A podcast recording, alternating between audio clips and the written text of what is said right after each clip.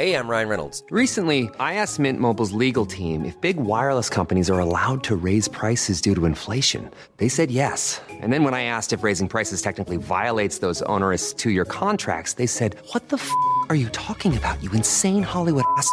So to recap, we're cutting the price of Mint Unlimited from $30 a month to just $15 a month. Give it a try at mintmobile.com slash switch. $45 up front for three months plus taxes and fees. Promo rate for new customers for limited time. Unlimited more than 40 gigabytes per month. Slows. Full terms at mintmobile.com.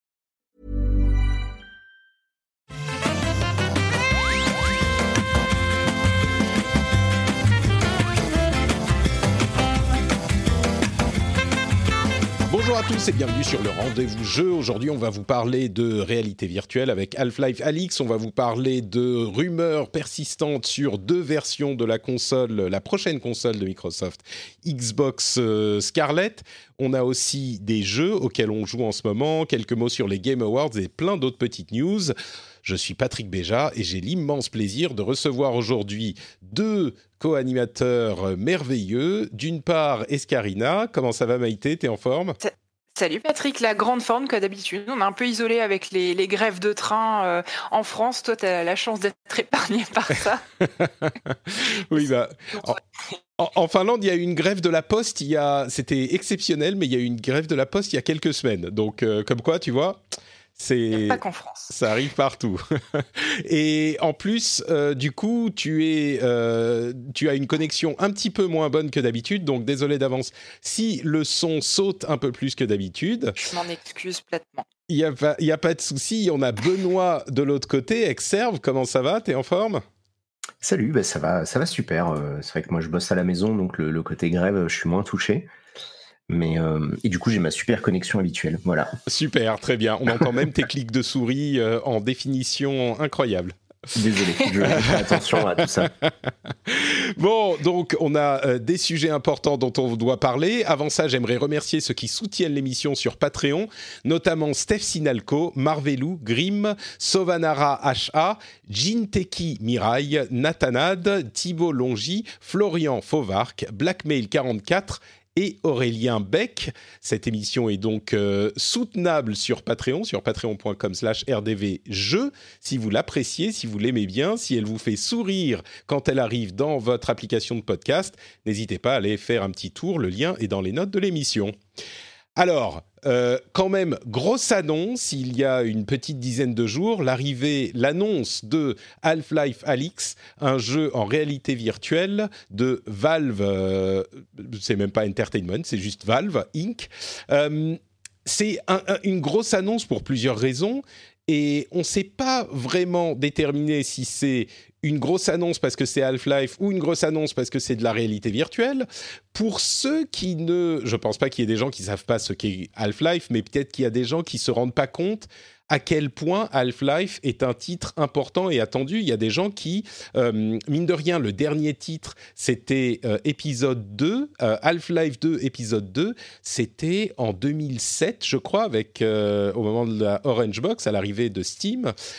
Et c'était il y a 12 ans maintenant. Rendez-vous compte, le dernier titre Half-Life, c'était il y a 12 ans. Donc il y a des gens qui doivent peut-être pas savoir à quel point Half-Life est important. J'ai réfléchi pendant une semaine pour essayer d'expliquer le plus facilement possible, le plus simplement possible, à quel point Half-Life est important. Et je crois que euh, de tous les jeux importants et notables et comment dire aimés de la communauté euh, des joueurs, s'il y en a un sur lequel le, plus grand nombre de gens se retrouveraient, si on devait dire, genre, s'il y a un jeu auquel vous n'avez pas joué, le plus grand nombre de monde ferait oh, T'as pas joué à tel jeu? Alors évidemment, il y a plein de jeux importants, plein de... mais je pense que Half-Life et Half-Life 2, euh, surtout le 2 peut-être, c'est celui pour lequel vraiment le plus de gens diraient oh, Mais c'est pas possible! Est-ce que vous seriez d'accord avec moi sur cette euh, estimation?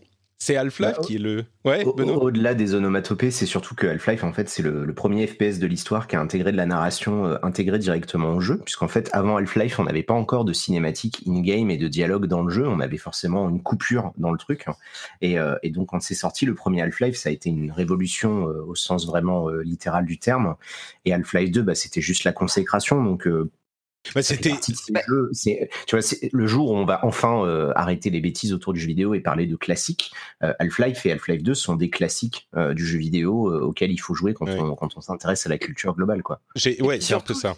Vas-y. Si t'as pas joué à Half-Life, t'as au moins joué à un de ces modes. Enfin, on sait que Counter-Strike vient de là. C'est sûr que c'est un peu la jeunesse du, jeu vidéo euh, PC euh, moderne entre guillemets. Donc. Ouais. Bah, euh, Counter-Strike et Team Fortress, bien sûr. Team Fortress, Portal, tout à fait. Il y a, il y a énormément de choses qui viennent de là, et, et même Half-Life 2, moi je l'ai refait il y a quelques années, et franchement, c'est, ça reste un jeu. Il a, enfin, c'est un petit peu Uncharted en première personne avant Uncharted. Bon, c'est pas du tout ça, mais il y, a, plein de choses qui y sont. La narration, la, les compagnons, les, enfin, c'est hyper hyper important au niveau de, du média, euh, comme tu le dis Benoît, euh, et au niveau de l'industrie, comme vous le dites tous les deux. Bref, la, news n'est pas sur un live. Et le truc en fait qu'il faut savoir pour le contexte, c'est qu'en fait depuis Half-Life épisode 2, euh, Valve s'amuse, en tout cas s'est amusé pendant quelques années à teaser un fameux épisode 3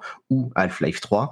Euh, c'est devenu une légende urbaine euh, tellement tellement c'est quelque chose qui est attendu aujourd'hui et en fait depuis toujours l'idée même qu'un Half-Life 3 puisse exister, ça ça peut réveiller des gens en pleine nuit. donc c'est même devenu un mème quoi. c'est devenu un mème au point où dans une vidéo là où pour la pour Dota, euh, Gabe Newell, le patron de Valve, euh, on lui demandait de dire 3, tu vois, pour faire l'annonceur dans Dota, et il en est incapable parce que du coup, il y a que Portal 1 et Portal 2, il y a Team Fortress 1 et Team Fortress 2, il y a Half-Life 1 et Half-Life 2, mais ils sont incapables de faire un troisième jeu, et même là, Alix, il s'appelle pas euh, Half-Life 3, tu vois. c'est ce qui... Alors, pour parler spécifiquement de Alix, effectivement, le spectre du, le spectre du 3 est présent dans toutes les conversations sur Half-Life. Là, c'est un jeu qui va être vraiment un jeu complet, entier, euh, euh, full length game comme ils le disent. C'est euh, un jeu qui se passe avant Half-Life 2, donc qui explique la vie de Alix et son père. Comment il s'appelle déjà? Je je sais plus, bref, Monsieur Vance, dans, dans, City 17 et qui est conçu pour la VR, conçu pour la réalité augmentée, euh, qui permet des choses que, selon les développeurs, c'est un aspect intéressant, ils n'auraient pas pu faire du tout en s'il n'était pas en réalité augmenté, simplement parce qu'on a une telle liberté de mouvement, euh, pardon, oui, virtuel, euh, si on a une telle liberté de mouvement que ça serait juste pas possible d'interaction avec l'environnement. Donc, le, le, la manière dont je le vois, il y a deux choses. C'est, comme je le disais, la vision qu'on a par rapport à Half-Life et la vision par rapport à la réalité virtuelle. Pour la réalité virtuelle, je dirais, c'est peut-être le premier jeu euh, de réalité virtuelle, c'est pas celui qui va faire arriver la réalité virtuelle, l'installer, on va dire, mais c'est peut-être euh, comme Killer App la première qui euh, fait envie à un grand nombre de joueurs. Alors, on pourra peut-être en reparler, mais au niveau technique, il faut quand même un PC bien solide pour pouvoir y jouer et un casque de réalité virtuelle. Donc je ne sais pas si ça va être accessible à un grand, grand nombre de joueurs même si il est disponible sur tous les casques qui peuvent se connecter à un PC, y compris l'Oculus Quest qui se connecte euh, avec la nouvelle fonctionnalité du, logiciel. mais ils veulent vraiment, enfin, ils veulent en vendre autant que possible, donc il est disponible sur tous les casques, mais il faut quand même un gros PC. Et euh, au niveau de Half-Life, euh, la question, c'est effectivement, comme je disais, est-ce que on est content que ça soit un nouveau Half-Life ou est-ce qu'on est déçu que ça soit pas Half-Life 3 Je ne sais pas si vous avez des avis sur les, deux choses. Euh, Escarina, est-ce que toi, tu es une une enfant de, de Half-Life? Est-ce que tu l'attendais comme le Messie, ce prochain titre? Et du coup, est-ce que tu es déçu ou pas? je, je pense qu'en tant que joueuse PC, je, je suis, enfin, principalement plus que console, je suis vraiment une, une enfant de ça. Et effectivement, Half-Life 3, c'est un titre qu'on attend tous énormément, euh, comme le comme le Messi entre guillemets, ce qui est pas forcément quelque chose de bien d'ailleurs. Mais j'ai envie de dire qu'on attend aussi beaucoup Portal 3, on attend tous Left 4 Dead 3. Mais c'est vrai que autour de, de Half-Life, il y a cette espèce de d'aura. Euh, voilà, euh, Valve a fait de cette licence une licence assez unique et on a tellement Mais du coup, été. Tu me dis pas euh, déçu ou pas que ça soit pas le 3 bah, je pense que euh, alors si j'ai été un petit peu déçu que le 3 soit pas annoncé et j'ai euh, été euh, d'autant plus déçu quand j'ai vu que c'était un titre VR parce que moi j'ai pas pas la VR à la maison et été encore plus déçu quand j'ai vu les trailers parce que ah, ça a l'air de défoncer quoi. Enfin ça a l'air vraiment super bien. On retrouve les ambiances du, du 1 et du 2. ça a l'air ultra chouette. Après moi je, je me demande enfin j'ai le petit diable sur mon épaule qui me dit est-ce que Steam a pas développé ça en VR euh, un peu par opportunisme. Et plus j'en lis autour de ça, plus j'ai du mal à retrouver la sincérité de l'argument de dire euh, on a voulu le faire en VR parce que euh, on s'est rendu compte que juste avec un clavier et une souris on pouvait pas faire tout ce qu'on contrairement à la VR. C'est des arguments auxquels j'ai un peu de mal à, croire, mais c'est vrai quand on regarde le trailer, les possibilités avec la VR ont l'air tellement intéressantes et je me dis peut-être qu'enfin on va avoir un, vrai jeu de VR comme on l'attend depuis très longtemps. Voilà, je suis très curieuse, mais je, pense que je pourrais pas y jouer. Ouais, bah, tu, c'est le cas de nombreux, euh, de nombreux joueurs qui pourront effectivement pas y jouer. Même moi qui ai euh, le casque, j'ai pas le PC qu'il faut, donc euh, je sais pas si je vais devoir. Benoît, je sais pas s'il y a des, je sais pas s'il y a des gens qui. Pardon, Benoît, il y a des, il y a des travaux chez toi. Je ne sais pas ce qui se passe, mais on entend des. je entends un couteau dans une cuisine. Ah, d'accord. Je vais mon microphone entre deux prises de parole. Désolé. Euh, mon micro est assez sensible. C'est un peu le. C'est comme toi. C'est comme toi, Benoît. Tu es très sensible. Je suis très sensible, effectivement. Euh, bah du coup, je sais pas moi, euh, par rapport à l'annonce, euh, il faut, faut, se rappeler que Valve en fait c'est quand même les spécialistes du cheval de Troie. Hein. je veux dire, ils nous ont forcé à installer un truc qui s'appelle Steam hein, en nous vendant Half-Life 2, et c'était déjà de l'opportunisme à l'époque. donc ouais. Moi, c'est une compagnie dans laquelle, tu vois, j'ai vraiment je, beaucoup d'admiration et je les déteste parce que bah, c'est le pire et le meilleur de ce qu'on peut imaginer en même temps, tu vois, dans une seule et même compagnie. Hein. C'est vrai que moi, j'étais quand même très content de voir ça, euh, l'annonce de Half-Life Alix, parce que bah, c'est enfin, comme tu l'as dit, et Patrick aussi, hein, peut-être un vrai jeu qui veut exploiter la VR. Moi, c'est ce que je reproche à la VR depuis toujours, c'est que on nous vend des expériences, on nous vend du matériel extrêmement cher pour jouer 10 minutes. Euh, à Astrobot, enfin tu vois, ou, euh, ou à Beat Saber. donc bon, c'est pas euh, c'est pas ça qui va justifier l'achat. Donc là, ben ils ont la licence Half-Life. Il va y avoir l'intégralité de la Terre qui va euh, tester le jeu et qui va vouloir euh, donner son avis là-dessus. Donc ça va forcément titiller la, la carte bleue et le, et le PEL de tous les gens. Euh, et si en plus c'est bien et là-dessus, je pense qu'on peut leur faire confiance vu le nombre de ça fait énormément de temps qu'ils travaillent sur ce jeu. Je pense qu'on peut leur faire confiance. Ça va marcher, tu vois. Il faut dire ça va que. Être un peu, Ouais, c'est ça, ça va être un peu le ticket d'entrée pour pas mal de choses derrière, en fait. Bah, c'est la grande question, oui. Il, faut dire qu'il euh, travaillait sur euh, un jeu, il voulait faire un, jeu complet en réalité virtuelle depuis un moment, et euh, selon ce qu'ils nous disent, ensuite il faut savoir ce qui est vrai et ce qui n'est pas vrai, mais ils n'étaient pas sûrs de vouloir faire un Half-Life, et ils se sont rendus compte, parce que même pour eux, on s'en doute et on le comprend, le spectre de Half-Life est, énorme. Et le fait de se lancer dans Half-Life 3 aujourd'hui, c'est un truc qu'ils ne peuvent pas satisfaire les attentes. C'est juste euh, devenu impossible. Donc, euh, oh, je suis pas d'accord. Euh, non, t'es pas d'accord? là-dessus. Ouais, non, parce que justement, ils ont, ils ont, ils ont plus de moyens et plus d'expérience que tous les autres studios quasiment. Et surtout, ils ont, ils ont des, un budget infini, donc ils peuvent, ils peuvent prendre le temps qu'ils veulent pour lisser leur, leur jeu. Et même si ça fait des années, tu vois, qu'ils n'ont pas sorti de jeu euh, depuis Portal 2. Euh, ou les ouais, on oublie Artefact, euh, hein, celui-là. Oui, bon, voilà. on l'a oublié déjà. Et mais c'est, mais tu vois, c'est parce que c'est justement, c'était un petit projet au sein d'eux. En fait, ils sont tout le mm. temps en train de travailler sur des choses, mais ça aboutit pas forcément à quelque chose parce qu'ils en ont pas besoin. Le, temps que je termine cette phrase, ils ont gagné de quoi se financer deux ou trois jeux. Mm. Donc, donc forcément, ils ont, ils ont cette espèce de liberté. Et moi, je pense qu'ils sont capables de faire Half-Life 3. c'est juste qu'ils en ont pas le besoin ils en ont pas le besoin. Ils sont ouais. Mais alors du coup, euh, est-ce que tu es déçu ou on n'a pas Moi, j'ai une réponse, une question très simple. Déçu ou pas que ça soit pas Half-Life 3 Ah non, euh, moi je m'en fous euh, complètement. D'accord, très bien. ouais, ouais, c'est-à-dire que c'est pas Half-Life 2, c'est un jeu qui reste absolument excellent et qui reste encore aujourd'hui très pertinent. Il y a des jeux qui en découlent comme tu l'as dit, tu vois, Uncharted, les Walking Simulator, enfin, on a tellement de quoi faire si tu veux aujourd'hui. C'est pas comme. Euh, je serais déçu si on était dans une période de famine et qu'on n'avait pas 10 euh, 000 jeux qui sortaient par an, tu vois. Mmh, puis je pense qu'en plus, l'univers de Half-Life se prête extrêmement bien à la VR. Ça se voit bien dans le trailer, mais déjà, quand on jouait sur PC, euh, enfin, moi, je je me rappelle que j'étais terrorisée par les, espèces de tripodes qui se baladent dans la ville, tout ce qui est crabhead, etc.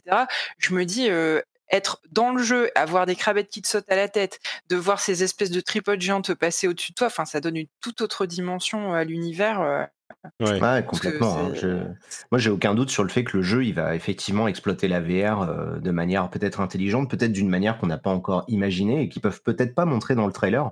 Parce que c'est aussi ça le souci avec la VR, c'est que c'est très difficile de montrer euh, réellement ce que ça apporte par rapport à un écran classique. Et, euh, du coup, bah, là, moi, je, je, te dirais si je suis déçu une fois que j'aurai lu les tests. Si finalement c'est juste un espèce de FPS avec quelques petits gimmicks euh, genre, tu dois tourner des objets ou les regarder, euh, tu sais, façon Red Dead 2 pour regarder ce qui se passe en dessous. Je hmm. t'avoue que je serais déçu. S'ils ont trouvé quelques idées de gameplay qui sont effectivement impossibles à retranscrire sur un écran euh, plat classique, là, dans ce cas-là, je tirerais mon chapeau et je dirais bravo. Et je pense même que je serais capable d'acheter un Oculus Quest, puisqu'a priori, moi, j'ai le PC pour, pour faire tourner tout ça. C'est euh, oui d'ailleurs euh, je parlerai dans un instant de l'Oculus Quest mais euh, j'ajoute à vos commentaires tout à fait judicieux sur la la question de l'ambiance que Half-Life 2 en particulier en partie à cause des améliorations graphiques c'est une ambiance hyper oppressante un design de la ville City 17 qui est un vrai personnage du jeu et qui mm. se prête, vous avez tout à fait raison, complètement à ce type d'interaction. Et on peut imaginer que ce qu'on voit dans le trailer, euh, Alix qui doit euh, attraper un flingue sur une étagère et donc il faut pousser les trucs. Enfin, on, bouge le bras et tout tombe et on attrape le flingue, on attrape le, chargeur, on doit le coller dans le, dans le pistolet et puis viser. Et tout ça, c'est euh, le sentiment d'immersion que permet la réalité virtuelle qui va être, on l'imagine, exploité comme il est impossible de le faire dans un jeu classique.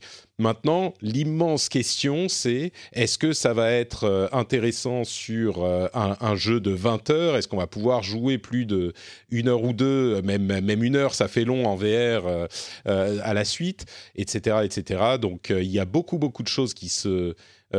qui sont sur les épaules de ce jeu et il est possible que ça soit le premier vrai jeu qui fait envie, comme je le disais, en réalité virtuelle, il est possible aussi que euh, le ballon se dégonfle. Mais ça, on le saura euh, quand on aura les premiers tests. On n'a pas encore d'infos hein, sur la euh, durée de vie. Bah, ils disent c'est un vrai jeu full length, donc on imagine, je crois, 15-20 heures, tu vois, au moins 10 heures minimum, minimum. Donc, C'est ce qu'on dit. Est-ce qu'on a des infos, parce que moi je me suis pas tant renseigné que ça dessus, est-ce qu'on a des infos sur la, comment on se déplace dans le jeu? Ça, Alors, c'est un des... ouais, tout à fait ils font, ils, utilisent vraiment toutes les options. On peut soit, euh, alors pour les casques, on a les room scale et les standing, c'est-à-dire et les assis, donc on peut être assis debout ou se déplacer. Euh, et pour les déplacements en jeu, on peut soit effectivement se déplacer, donc marcher carrément, soit euh, se, utiliser les systèmes où on envoie un petit, les oh systèmes de téléportation. On peut utiliser les systèmes de, ah mais ça marche bien hein, la téléportation.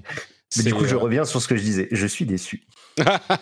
bah, ils sont je obligés. Ça, je trouve ça inintéressant comme façon de faire. Euh, j'ai l'impression de jouer à Myst, euh, dépenser 2000 euros de matériel pour se déplacer d'une case à une case. Bah, mais, non, mais tu peux, tu peux aussi, tu peux aussi te déplacer en, te déplaçant normalement, c'est-à-dire en avançant comme, comme dans un FPS. Oui, oui, tu peux, tu peux. Ils l'ont dit. Donc, ah. mais ils ratissent très large en fait pour euh, faire en sorte. Mais le problème de ce mode de déplacement, c'est que ça donne la gerbe tout de suite, tu vois, pour les gens qui n'ont pas l'habitude.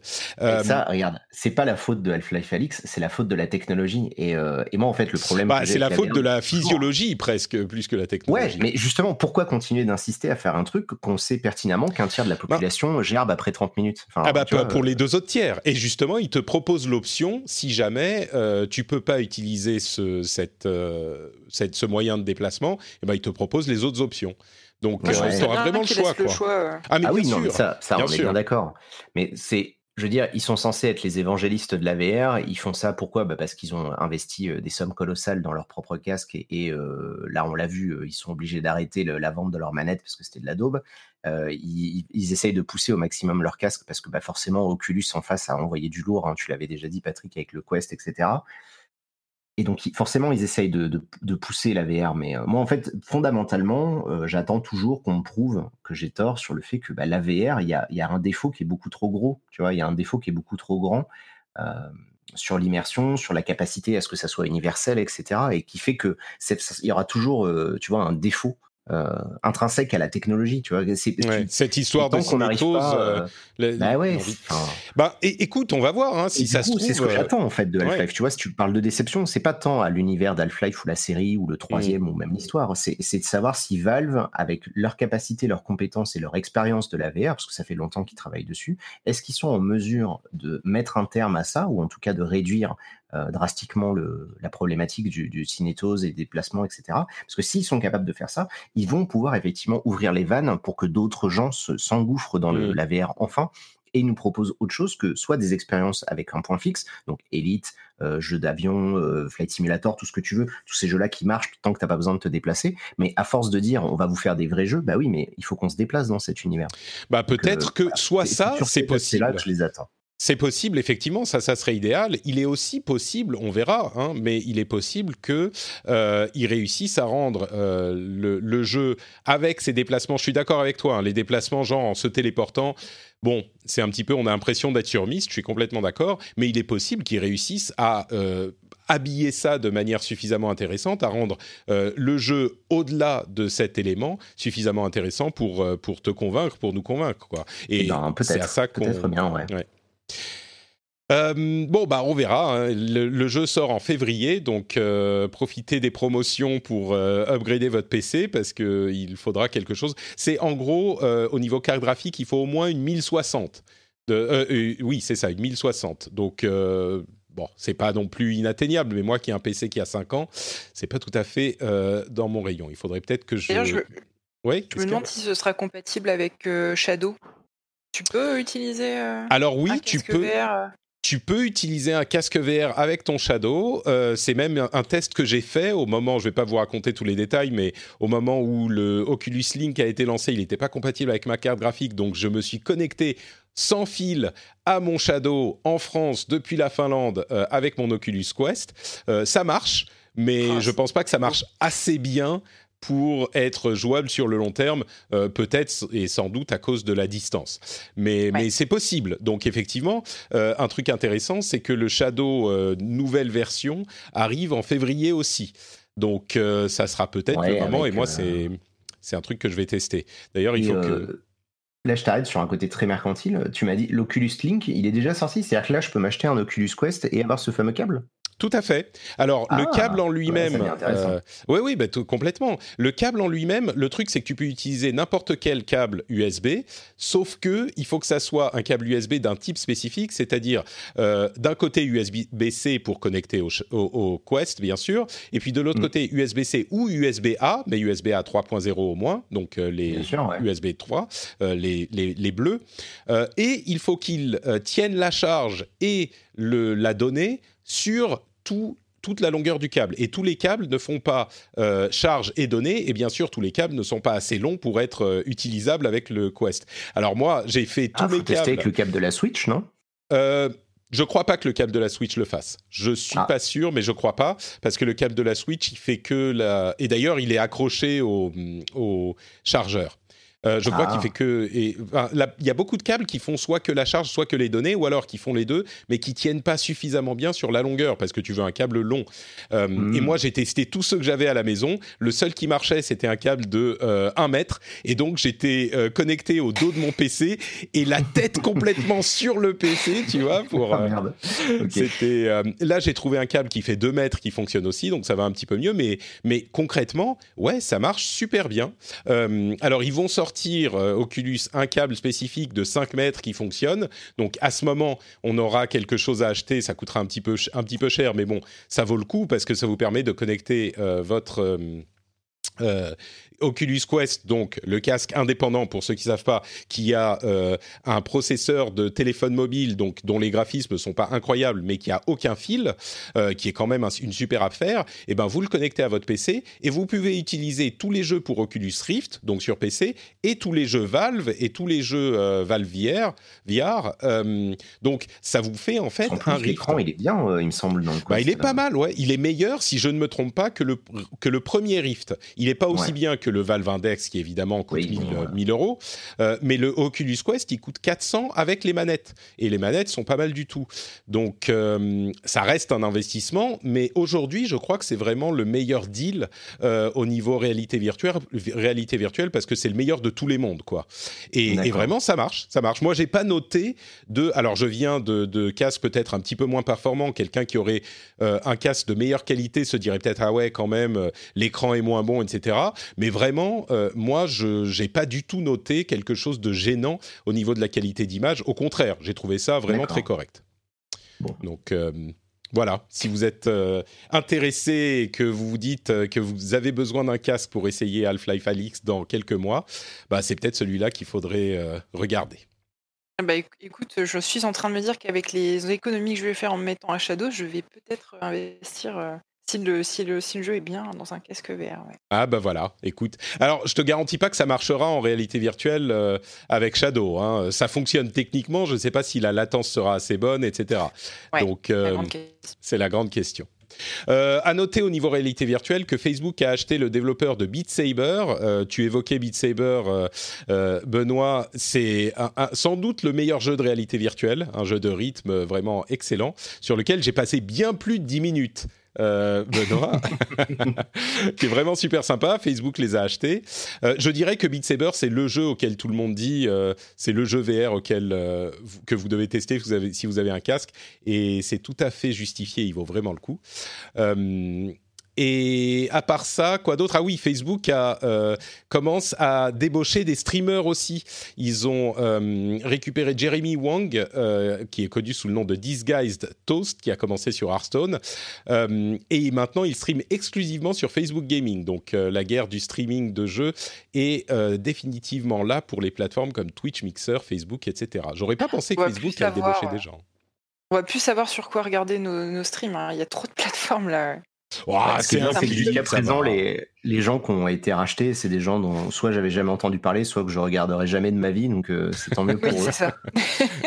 C'est Peut-être pas le public. Parce que tu vois, genre euh, Ninja ou euh, je sais plus quel était l'autre là qui avait été débauché. euh, chez Oui, oui, chez euh, Mixer aussi. euh, ah, j'ai oublié son nom, mais oui. Ouais, voilà, machin. Euh, du coup, enfin, en fait, c'est- je sais pas. Je pense qu'ils sont euh, Facebook avec le streaming, ils sont dans leur petite bulle depuis tellement longtemps que. Bah, moi, j'ai été surpris qu'ils euh, prennent une exclusivité chez quelqu'un. euh, Enfin, pour... oula, qu'est-ce qui se passe? Non, non, tais-toi, tais-toi. J'ai ouvert une, un ta- une, pa- une page web et ça m'a parlé en, en finnois. Euh, non, mais tu vois, moi, j'aurais pas pensé qu'ils fassent ça. Mais tu sais, fait, euh, Twitch et le streaming de jeux vidéo, c'est comme YouTube. hein, Il y a tout, il y a tout pour plein de gens. Euh, et- Ouais. et, clairement, là, il cherche des gros noms. Euh, il a quand même un million de, de followers, Jeremy Wang. Et mais, mais oui, il y a, et d'ailleurs, c'est marrant, depuis que Mixer a récupéré Ninja, euh, je reçois des mails de Twitch me disant Oh, regardez ces, euh, ces streamers comme ils sont cool euh, pour essayer de. Enfin, ils font un peu plus d'efforts pour t'amener à la plateforme et regarder de nouveaux streamers, quoi. Oh, d'ailleurs, j'avais vu une news, je sais pas si vous l'aviez vu passer à propos de Mixer, qui était assez intéressante, là, qui étudiait un petit peu les datas depuis que Ninja y était arrivé. C'est-à-dire qu'il y a eu un grand nombre de gens qui s'abonnent à Mixer, qui n'étaient pas des abonnés, mais par contre, le nombre de viewers moyens de la plateforme n'a pas augmenté. Ah C'est-à-dire qu'en fait, il y a plein de gens qui sont abonnés, euh, mais qui en fait, il n'y a pas plus de gens qui regardent. Euh, et, et Ninja, quand il est sur Mixer, il fait des stats qui sont absolument risibles. hein. J'ai suivi euh, ça euh, régulièrement et ça marche pas. Enfin, tu vois, Ouais. en plus, euh, enfin, on se souvient de l'espèce de d'échec de la du lancement de Gears of War 5 où il était euh, payé pour le faire, mais en fait, il se faisait tellement chier qu'il jouait à WoW en parallèle.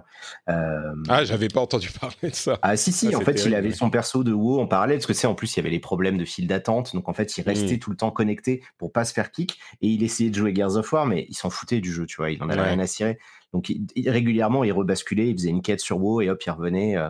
mais bon comme il était payé par Microsoft pour dire du bien des jeux euh, forcément ça ça la foutait mal quoi Et du coup, quelle, quelle conclusion on peut tirer de ça? C'est qu'au final, euh, les, les gens sont plus attachés à la plateforme que- qu'à la personne. euh.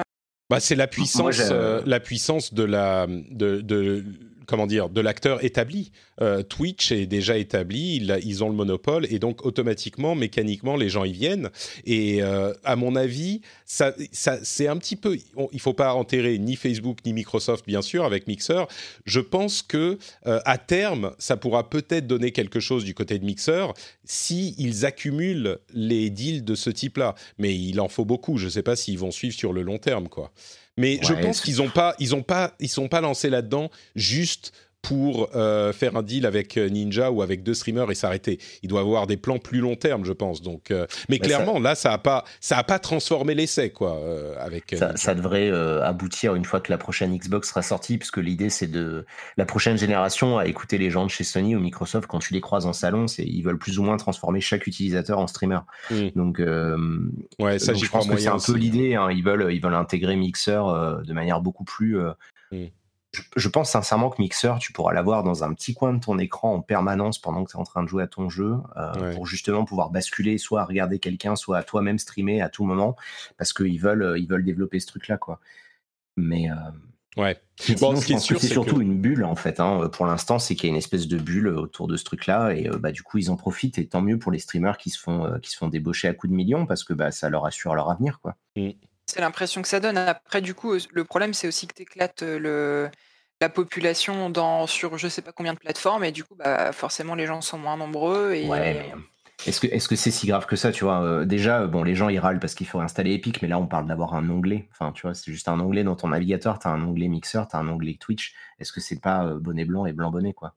Ouais, je pense ouais. que les bénéfices d'avoir plusieurs concurrents euh, sur un marché sont toujours supérieurs à, à, à celui d'un petit peu moins de, de praticité. Euh, mais bon. Euh, justement, puisqu'on parle de la prochaine génération, on a des rumeurs sur euh, ce qui va se passer avec la Xbox ou avec les Xbox.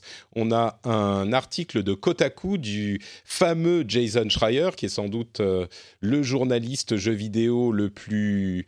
Comment dire est-ce qu'on peut dire le meilleur journaliste jeu vidéo euh, du monde? Bon, en tout cas, celui qui sort le plus cool. d'enquêtes sérieuses. Alors, non. Euh, parce que du coup, on n'est pas. Non, mais c'est pas un concours de bits, donc euh, c'est déjà. Non, mais ce que je veux dire, c'est que c'est quand même euh, quelqu'un qui fait Moi, des je enquêtes. dirais de... que c'est l'un des rares journalistes de jeux vidéo, puisque la plupart des gens qui sont journalistes ne le sont pas, vu qu'ils font jamais de travail journalistique. Ils font que donner leur avis et relayer des news. Mais, euh, mais du coup, lui, effectivement, ça fait partie des rares personnes qui vont chercher l'info. Et ça, euh, ça effectivement, ouais. c'est notable. Maintenant, de dire que c'est bien, etc., je lui donnerai pas le bon Dieu sans confession, parce qu'il fait, il fait, il y a des trucs qu'il dit qui sont quand même très limites. Euh, oui, on peut effectivement euh, discuter du, contenu, mais en tout cas, c'est un journaliste euh, d'investigation, et c'est vrai que c'est un peu rare dans le domaine. En tout cas, ce qu'il nous a sorti cette fois-ci, euh, c'est des rumeurs, euh, ou en tout cas un, un rapport euh, de ce qu'il a entendu, ce qu'il a investigué sur la prochaine console de Microsoft. Et en l'occurrence, on avait entendu des rumeurs selon lesquelles il y aurait deux machines tout au cours de, de l'année dernière et de cette année. Et on les avait un petit peu, il les avait un petit peu contredites à l'E3 en nous disant qu'il n'y aurait qu'une seule machine ou en laissant entendre qu'il n'y aurait qu'une seule machine. Euh, et là, on revient sur cette idée de deux machines, une très puissante, une un peu moins puissante. Alors voilà ce qu'il a euh, comme info aujourd'hui, euh, sachant que la sortie est encore dans à peu près un an et les choses peuvent changer, mais on aurait une console euh, nom de code Anaconda, euh, comme on en avait entendu parler, qui serait la console puissante avec euh, plus de puissance graphique aussi euh, que la deuxième. Alors c'est la console où, dans laquelle il y a tout, hein, euh, qui peut, qui est une console telle qu'on l'imagine aujourd'hui. Mais celle qui est intéressante, c'est l'autre console, la console nom de code Lockhart, qui aurait a priori pas de lecteur de disque, donc c'est une version toute numérique, toute digitale, mais surtout dont la puissance graphique brute est très inférieure à celle de l'autre version. On est selon un développeur, à peu près autour de ce que, faire, de ce que peut faire une PlayStation 4 Pro. Alors, il y a d'autres éléments à prendre en compte. Il y a le fait qu'il y a un disque dur, euh, ou plutôt un, SSD en disque dur. Euh, il y a d'autres éléments aussi, mais en puissance graphique brute, on est euh, plutôt dans la catégorie de cette génération que dans la catégorie de la prochaine. Et ça, c'est vraiment intéressant euh, parce que ça amène une euh, différence pour les développeurs pour développer les jeux sur cette plateforme puisqu'ils devraient supporter deux types de configurations vraiment différentes. Euh, selon les sources de Schreier, encore une fois, euh, la cible pour la version puissante, c'est une résolution 4K avec 60 images secondes, en cible idéale, ça ne veut pas dire que tout le monde y arrivera. Euh, et pour la version moins puissante, on est à 1440p en 60 images secondes. Bon, en gros, on a une résolution 4K, une résolution 1440p, ce qui est déjà quand même pas mal. et ce, qui est intéressant donc à discuter, c'est euh, cette version moins chère, euh, moins puissante. Est-ce que c'est une euh, bonne chose ou est-ce que ça va poser des problèmes parce que les développeurs vont devoir s'emmerder à faire deux versions de chaque jeu un petit peu? Parce que l'idée c'est que si elle est moins puissante, a priori le processeur pourra tenir le, le taux de rafraîchissement, mais le processeur graphique euh, lui, ne tiendra pas sur des grosses textures, euh, sur une grosse, grosse résolution, etc. Donc il faudra euh, un, petit peu moins de puissance graphique sur la version, enfin de, complexité graphique sur la version moins chère. Est-ce qu'au final, ça, ne va pas être un peu pareil que pour la PS4 et la PS4 Pro? Ça a ben quelques différences graphiques, mais... En fait, l'impression que j'ai, c'est qu'on est plus proche, parce que en réalité, la différence entre la PS4 et la PS4 Pro, c'est uniquement le fait d'afficher en 4K. En réalité, c'est vraiment que ça. Il y a très très peu de choses qui changent à part ça. Euh, une, comparaison plus proche serait peut-être euh, celle de la Xbox One X et de la Xbox classique, parce que la Xbox One X a vraiment des capacités graphiques plus importantes, en plus du fait d'afficher en, 4K, et la différence serait encore plus grande qu'entre ces deux-là, ou alors, comme dans le monde du PC, où là, on, est, euh, on a un univers bien plus complexe, puisqu'il y a des, centaines de configurations différentes. Euh, mais oui, on est plus proche de, ce type de différence que, que PS4 et PS4 Pro. Est-ce que, est-ce que l'idée pour Microsoft, alors évidemment, est-ce que ça va marcher Est-ce que c'est bien? Ça, je t'avoue que je pense que c'est assez secondaire. maintenant que les, les consoles sont assez unifiées au niveau des, des on va dire du développement, quand tu développes un jeu, ben, tu vas juste le scale pour qu'il tourne en 2K au lieu de 4K, etc. Donc, je pense pas qu'en termes de développement, ça soit beaucoup plus coûteux, ou en tout cas, ça sera suffisamment marginal pour que ça soit adhéré. Je pense qu'il y y aura des questions de texture aussi. C'est pas qu'une question de résolution. Peut-être même de, de, de, niveau de détail ou de modèle, tu euh, vois, en, plus ou moins. Mais de la même manière que, par exemple, sur ton euh, jeu PC, euh, tu peux télécharger les textures en 4K, 2K via un téléchargement annexe. rien ne t'empêchera sur cette potentielle hypothétique console d'avoir moins de moins de textures et potentiellement peut-être d'en avoir plus. Enfin, tu vois. Hmm. C'est sûr que venant du PC, c'est pas si complexe. Ouais. Et comme les jeux aujourd'hui euh, consoles sont développés quasiment de la même manière que sur PC, parce que bon, euh, en termes de PS5 et de, la, et de la prochaine Xbox, a priori, les performances sont quasiment identiques. Et surtout, la structure, elle, sera euh, clairement identique. C'est-à-dire qu'on va développer les jeux de la même manière qu'on les fera sur Xbox One. Ils tourneront sur PS5, enfin sur Xbox Truc, ils tourneront également sur PS5. Un, truc qui m'intéresse, en fait, c'est plus par rapport à, à ce qu'essaye de faire Microsoft. Je pense que l'idée, c'est de proposer enfin une console abordable euh, comme ils ont essayé de le faire avec la SAD mais que ça n'a pas marché ou la Xbox One S. Et alors la euh, SAD c'est la S All Digital Edition euh, c'est-à-dire la console qui n'a pas de qui n'a pas de, lecteur de, lecteur optique Euh, et, l'idée, c'était, ce que moi, c'est comme ça que je l'imagine, c'est que on imagine une seule PlayStation 5 parce que je pense que Sony euh, fonctionnera de cette manière-là et c'est comme ça qu'ils ont toujours fait. Donc, je les vois mal changer leur fusil d'épaule maintenant. Par contre, Microsoft, euh, je pense qu'ils se sont rendus compte qu'en termes de ce qu'ils veulent faire en termes de puissance, ça va leur coûter cher. Et plutôt que de proposer une console trop chère et qui risque de une fois de plus se planter, comme ça avait été le cas au lancement de la Xbox One, je pense qu'ils se sont dit, ben, on va proposer en fait quelque chose de légèrement moins puissant avec la même sélection de jeux les mêmes services, le Game Pass, le machin, le bidule, euh, pour des gens qui ont un budget un peu moindre, et ça va leur donner euh, un super argument marketing parce qu'ils vont peut-être pouvoir annoncer une console à 349 euros par exemple dès le jour de la sortie pour une nouvelle génération parce que tu auras quand même un petit euh, bon technique par rapport à la Xbox One actuelle.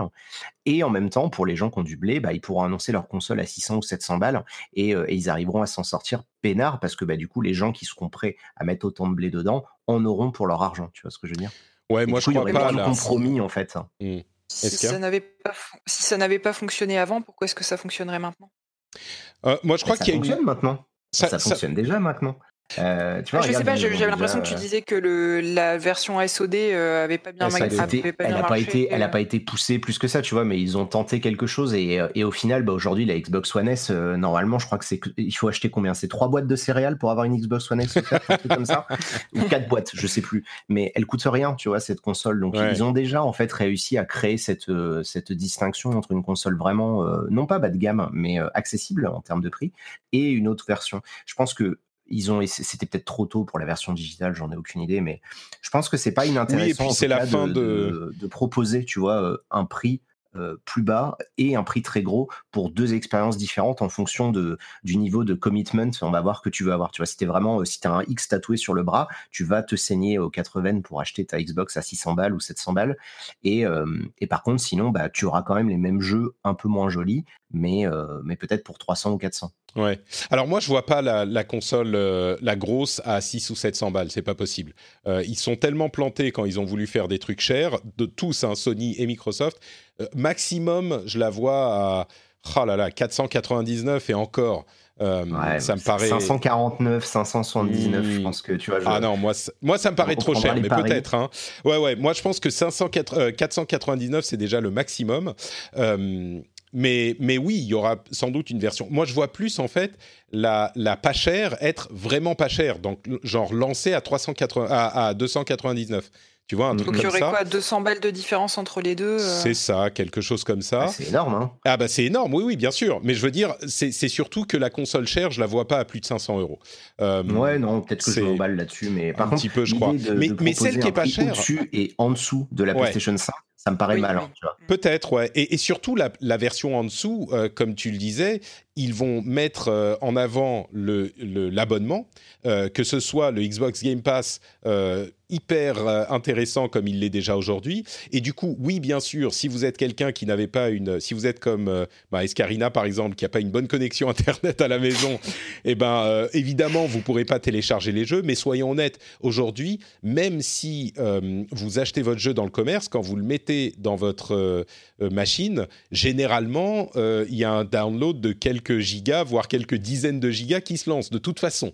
Donc, euh, je ne suis pas convaincu que euh, ce problème soit... Enfin, c'est un problème, mais il n'est pas tellement différent. Il est un peu différent seulement quand on a la possibilité de mettre des disques dans la machine aussi.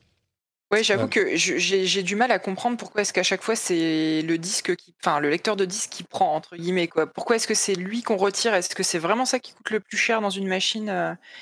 Bah, C'est je- pas tant que ça coûte cher, en fait, c'est que du coup, t'as, euh, en termes de temps d'accès, etc., aujourd'hui, on, a des, on, a des, on a des vitesses qui sont tellement plus rapides avec du SSD que c'est euh, c'est quand même mieux d'avoir l'intégralité de tes données sur un seul disque. Euh, Ouais. Non, et puis surtout, enfin, tu c'est- vois, tu- Non, mais c'est la seule chose qu'on peut enlever en plus. Euh, et c'est un, c'est plus un facteur différenciant pour du ciblage, je crois, mais c'est la seule chose qu'on peut enlever.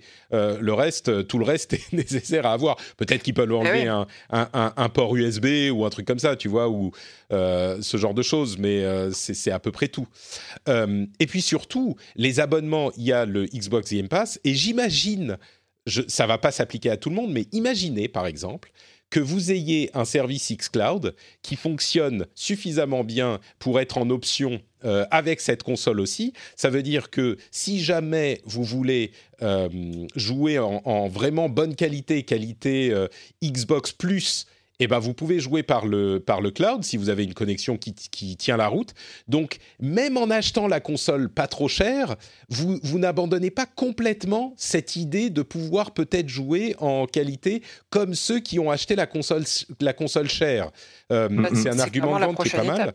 C'est ça. Et, et en plus, alors là, si on se met à, à rêver euh, comme des fous, quoi, imaginez, vous avez votre machine qui tourne avec votre jeu en local. Et en parallèle, euh, il y a une technologie de synchronisation qui est développée par Microsoft pour vous faire passer sur le même jeu qui tourne de la même manière en streaming. Et donc, euh, ça synchronise les deux et avec un bouton, vous pouvez passer euh, de votre jeu local au jeu qui est streamé en meilleure qualité graphique. Du coup, si jamais vous vous rendez compte que vous avez des problèmes avec le, réseau, eh ben vous repassez sur le jeu en local et c'est le temps qu'il faut. Et puis vous pouvez repasser sur le jeu en streaming ensuite, euh, juste en appuyant sur un bouton. Bon, ça paraît compliqué à faire et l'intérêt n'est pas énorme, mais c'est juste que je Bah, me dis. euh, Même, non, si, si, c'est pas bête, hein, mais, euh, mais tu vois, on va dire, on va rêver légèrement moins et on va être sur un truc un peu plus euh, réaliste, c'est-à-dire que eh ben, il faudra peut-être que tu quittes, euh, que tu sauvegardes, tu reviennes sur l'écran principal et tu Ouais. relances le jeu en mode streaming avec la même sauvegarde. Ça, ça me euh, complètement ça, euh, hors de portée. hein. Non, non, ça c'est complètement faisable. Oui, je pense que ça sera même le cas, quoi. Mais bon, il faut aussi se dire qu'aujourd'hui, jouer en 2K, c'est-à-dire en 2560 par 1440, enfin, c'est pas déconnant, hein, c'est super propre. hein. Mm. Euh, avec, les, avec les améliorations visuelles qu'ils veulent rajouter, euh, euh, notamment le ray tracing, etc. Enfin, là, moi, je le vois, je suis passé en, en 2K il y a pas longtemps sur mon PC. L'apport de la 4K, il est négligeable par rapport aux améliorations visuelles euh, technologiques pures, tu vois, qui sont euh, le ray tracing, euh, certains trucs de streaming, de texture, etc. Enfin, du coup, le- la, la définition, c'est pas, c'est pas l'Eldorado. Ouais. je, comprends qu'ils aient envie de justifier que les gens ils aient acheté une télé euh, 4K 60 FPS machin bon bah d'accord mais euh, je pense que en termes de visuel on va de toute façon avoir un petit gap par le fait qu'on va jouer sur du SSD donc on va réduire drastiquement les temps d'accès on va pouvoir charger des textures plus grosses euh, on va pouvoir réduire les temps de chargement etc et on va rajouter des trucs ultra euh, importants comme le ray tracing euh, ou euh, ce genre de trucs qui pour le coup changent vraiment la façon dont les jeux ils s'affichent quoi Mais Mais alors, de toute façon, le, le Vas-y, discours autour de la 4K aujourd'hui, il est vraiment purement marketing, puisqu'on sait que ça tourne mieux sur une bonne 2K. Mm. Malheureusement, je pense que si aujourd'hui ils affichent sur les, les, les, hum, les stats de leur machine qu'elle tourne en 2K et pas en 4K, euh, Ouais. tu vois, bêtement, le, le public risque de se dire Ah bah, ah, pourquoi pas en 4K Alors C'est encore la question du nombre de P, quoi. T'as combien de P? Euh. Moi j'ai 1080p, Combien- combien toi t'es en FPS? 900 machin. euh, ouais. Ah bah ouais, ouais, au bout d'un moment, tu vois, après les bits, on passe au P. hein. Dans tous les cas, ça reste très mal poli dans le jeu vidéo. hein. Euh, ouais, mais ceci dit, pour la question du ray tracing, qui est effectivement une amélioration intéressante, je me demande si une machine telle qu'ils en parlent, bon, c'est dans cet article qui est euh, euh, encore euh, des trucs non substan- substantiés, substantiés, substantiés, je sais plus, mais il y a plein de développeurs qui n'ont même pas reçu les euh, kits de développement de la Xbox. Euh, le- les, les kits de développement de la PS5, d'ailleurs, il y a des images qui tournent, elle est hyper moche. Euh, Enfin, le kit de développement est hyper moche, mais bon. Ah oui, bah, ça, Osef. Ouais, mais, euh, mais celui-là, il est chez plein de développeurs. Du côté de chez. Microsoft, il y a très peu de gens qui ont reçu les kits de développement. Mais si effectivement la console a à peu près une puissance de PS4, euh, je ne sais pas s'ils peuvent faire entrer du ray tracing là-dedans. Encore que, ils vont avoir un nouveau processeur qui aura du ray tracing en, en- en- sur le silicone. Donc, euh, c'est Ouais, c'est le. Ryan Reynolds here from Mint Mobile. With the price of just about everything going up during inflation, we thought we'd bring our prices down. So to help us, we brought in a reverse auctioneer, which is apparently a thing. Mint Mobile unlimited premium wireless. Ready to get 30, 30, bit to get 30, bit to get 20, 20, 20, bit to get 20, 20, bit to get 15, 15, 15, 15 just 15 bucks a month. So, Give it a try at mintmobile.com slash switch. $45 upfront for three months plus taxes and fees. Promo for new customers for limited time. Unlimited more than 40 gigabytes per month. Slows. Full terms at mintmobile.com. Hi, I'm Kara Berry, host of Everyone's Business But Mine, and I am an all inclusive addict. Enter Club Med, the best all inclusive for you and your family. With resorts worldwide, from their family flagship resort, Club Med Punta Cana, to their only mountain resort in Canada, Club Med Quebec, they have everything you need to relax. With their 20 plus sports activities, wellness programs, you can dine on delicious cuisine and make memories with your family. So book your next getaway with Club Med. Visit clubmed.us or call 1 800 Club Med or your travel advisor. Euh, c'est censé être le gros, euh, la grosse nouveauté là de chez AMD euh, qui ça. devrait, euh, qui va proposer le même GPU. hein. Ça va être la même chose chez PS5 et euh, Xbox Ouais. Scarlett et etc. Et normalement, effectivement, il devrait faire comme chez Nvidia et proposer le ray tracing euh, avec une accélération matérielle. Donc un Mm. truc, enfin vraiment euh, dans Ouais, euh, donc la machine, même, comme euh, tu l'as dit. Même sur la petite, euh, ça devrait quand même être euh, possible. Mais bon. Mm, mm. Moi, Bon, de toute façon, ce qui va m'intéresser, comme d'habitude, ça va être leur jeu. C'est-à-dire que bah, Ah bah c'est ça, bien oui, bien sûr, oui. mais pour l'instant, ils n'ont pas encore un catalogue euh, d'exclus qui a la même gueule que les exclus de chez Sony. Donc, il faut aussi qu'ils se Alors, soient capables disent, de montrer euh, des trucs intéressants, quoi. ce qu'ils disent, c'est que d'une part, on aurait euh, Halo 6, enfin Halo Infinite en, avec la console. Euh, ce qui joue beaucoup pour les États-Unis, un petit peu moins pour la France, mais quand même, c'est un gros morceau. Euh, et puis après, ils veulent avoir dans le Game Pass, enfin, euh, des, des jeux exclusifs qui seront aussi dans le Game Pass tous les 3 à 4 mois. Et c'est pour ça qu'ils ont acheté tous les, tous les studios qu'ils ont achetés.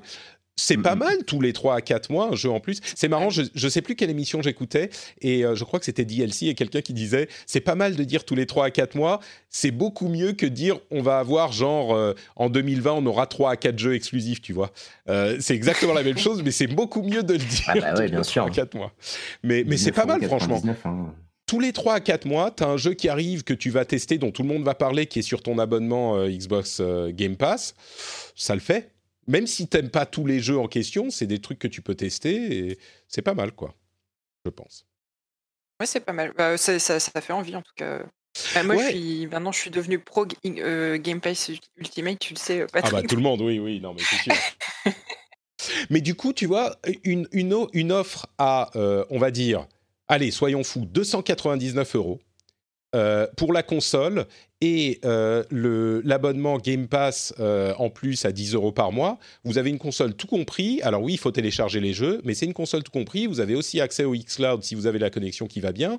Et les jeux qui, qui, arrivent et qui sont, vous avez un catalogue immense, ça peut conquérir beaucoup de gens. Et là où euh, la Xbox SAD ou les, les consoles aujourd'hui ont un petit peu moins de mal à convaincre les gens, euh, comme vous en discutiez euh, tous les deux, je crois que l'avantage qu'aura celle-là, c'est que c'est l'accès à la prochaine génération.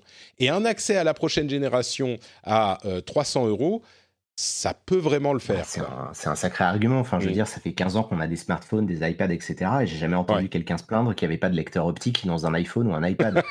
Euh, non, mais enfin, je veux dire, Non, on- je comprends on ce que tu veux consomme dire, En ouais. streaming, on consomme en streaming, etc. Évidemment, sur Internet, tu vas, ra- tu vas avoir des gens qui vont râler, etc. Mais enfin, comme d'habitude, c'est, euh, ça représente une fraction des gens. Je pense que Ouais. Annoncer à des parents, euh, des étudiants, euh, des, tu vois, des gens qui n'ont pas forcément beaucoup de revenus, bah, vous voulez les derniers jeux, les derniers services, euh, Netflix, machin, bidule, et tout ça en plus avec un abonnement avec 15 balles par mois ou 10 balles par mois, vous avez plein de jeux, et la console, elle coûte que 300 euros. Bah, forcément, c'est un Ça sacré fait. argument, t'imagines 300, euh, allez, 350. euh, Et ils ouais, ont même, des- même, ils- ont même des options où tu prends un abonnement et tu as tout. Tu as la console, c'est genre, euh, je sais plus, 25-30 euros par mois. Tu as la console et l'abonnement euh, Xbox Live. bah oui, oui. Euh, bah, du coup, posons la question à celle qui est concernée. Euh, toi, tu as une connexion ADSL qui est correcte, mais bon, c'est pas de la fibre euh, de, de compétition. Ouais, mais tu as une connexion ADSL. Si on te dit demain, euh, tu, peux, tu as une console sans lecteur de, de, de disque optique, tu, tu, tu achètes ou tu restes Alors, quand la même question- encore aujourd'hui? La question qui me trotte depuis tout à l'heure, c'est quelle taille euh, la- la- le SSD, on le sait ou pas? Ah bah non, bien sûr que non, mais j'imagine on peut pas faire moins d'un téra. Je crois que c'est pas possible Bah, ça. tu vois, ça serait 800 gigas ou un Tera, je le vois mal Ouais. être en dessous. euh, Ouais. Même un Tera, ça me paraît être le minimum, si tu Mm. veux, pour un point de vue euh, psychologique. Je pense, ouais. Bah écoute, je pense que ça me gênerait pas trop. J'y réfléchis hein, depuis qu'on en parle. Euh, il y a encore pas si longtemps que ça, j'étais très attachée à l'objet physique du jeu et en fait, euh, je me rends compte que je le suis de moins en moins. Mais surtout par Euh, rapport à ta connexion, tu vois, la, la contrainte d'avoir à télécharger tous les trucs, c'est ça la Bah, question. En ADSL, tu mets combien de temps? C'est quoi Tu mets une journée entière? Euh, non, non, pas forcément. Euh, là, l'autre jour, j'avais téléchargé, je sais plus, euh, je crois que c'était Sea of Thieves, je crois qu'il fait 45 gigas, quelque chose comme ça, et je l'ai téléchargé sur euh, 3 ou 4 heures de temps, donc euh, tu vois, Ouais. ça, ça a quand même été assez vite. Non, franchement, en fait, je suis tellement habituée de toute façon, quand tu mets un jeu neuf dans ton, dans ton jeu, il télécharge déjà des gigas. euh, je sais que je, suis habituée, si tu veux, à pas jouer instantanément à mon Mm. jeu, donc que Ah, je le fasse forts, hein. tourner. Ouais. Après, tu ouais, ils sont forts. hein. Après, Ils tu t'organises, mais habituer à tellement de trucs pourris. c'est ça. Eh, Mais bientôt j'aurai la fibre, donc. Non, mais Non, même, franchement, eh, je- par, ça- exemple, ça te fait pas plus peur que ça. Et, et n'oublie pas que si le service xCloud fonctionne, euh, tu lances le jeu, tu lances l'install, euh, ah, j'allais dire, et tu peux donc commencer à jouer pendant qu'il s'installe, mais en même temps, ça te bouffe ta connexion. Si elle est pas super bonne, euh, c'est peut-être pas génial. Ok, j'ai rien dit, j'ai rien dit. Non, non, mais du si coup, c'est bien sur, le principe. euh, Ouais. Oui, oui, ouais, voilà. Sur le non, non, sur le principe, principe, euh, effectivement, ça, ça me fait, ça me fait pas plus peur que ça. J'aurais peut-être juste un petit regret de pas plus avoir ma petite collection de jeux. euh, Ouais. Bon, Mais, ça, euh, mais tout bon, le monde en a ouais, fait le ouais. deuil. hein. pour le coup, ils ont de toute façon essayé de tuer euh, cette idée-là depuis très longtemps. Euh, je veux dire, ils ont supprimé les notices, ils ont rendu les boîtes de plus en plus fines, de moins en moins travaillées, euh, plus difficiles à accéder. Enfin, bah aujourd'hui, soit quand tu veux juste le jeu, tu achètes le jeu et tu as un disque et encore, c'est limite un code pour le télécharger de toute façon. C'est ça. Bah et si tu veux vraiment un bel objet, tu achètes une édition collector où là, tu vas avoir peut-être un, truc un petit peu plus joli. Mais c'est vrai que ce milieu commence à être.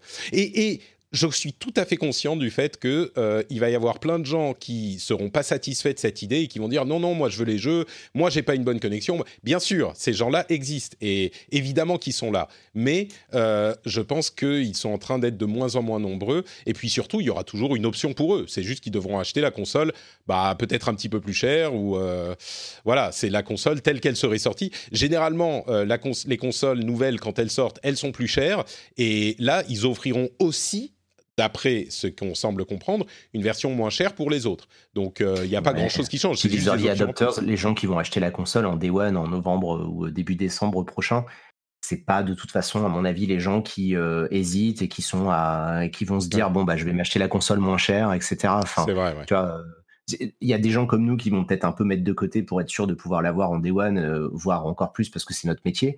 Mais je veux dire, le, les joueurs un peu plus lambda euh, vont, vont peut-être aussi laisser un peu de temps, euh, voir, parce qu'il va y avoir encore pendant un ou deux ans, il ne faut pas qu'on oublie qu'il va y avoir des jeux qui vont sortir sur PS4 et Xbox One. Hein. Il y a tout un tas de jeux qui sont mmh. déjà prévus dessus euh, et qui vont continuer de sortir. Donc, ça va se faire petit à petit.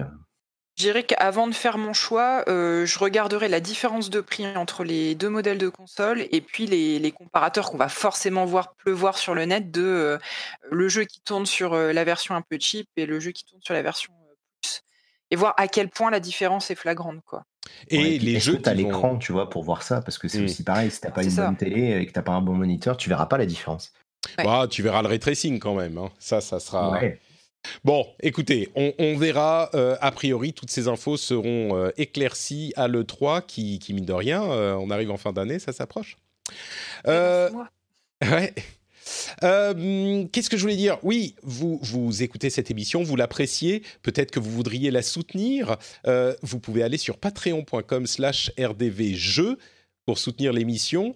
Euh, il y a Soifran qui a dit sur iTunes, dans, qui a laissé un commentaire qui dit « J'écoute ce podcast depuis plusieurs années, il dit c'est gaming de grand ». Alors, euh, je sais pas ce que c'est gaming de grand, mais de gens sérieux, des gens adultes, tu vois, qui sont euh, exactement, qui parlent pas de, de, de paix et de trucs comme ça. Euh, les, je parlais de résolution. Pas, pas super gamer side. C'est ça, exactement.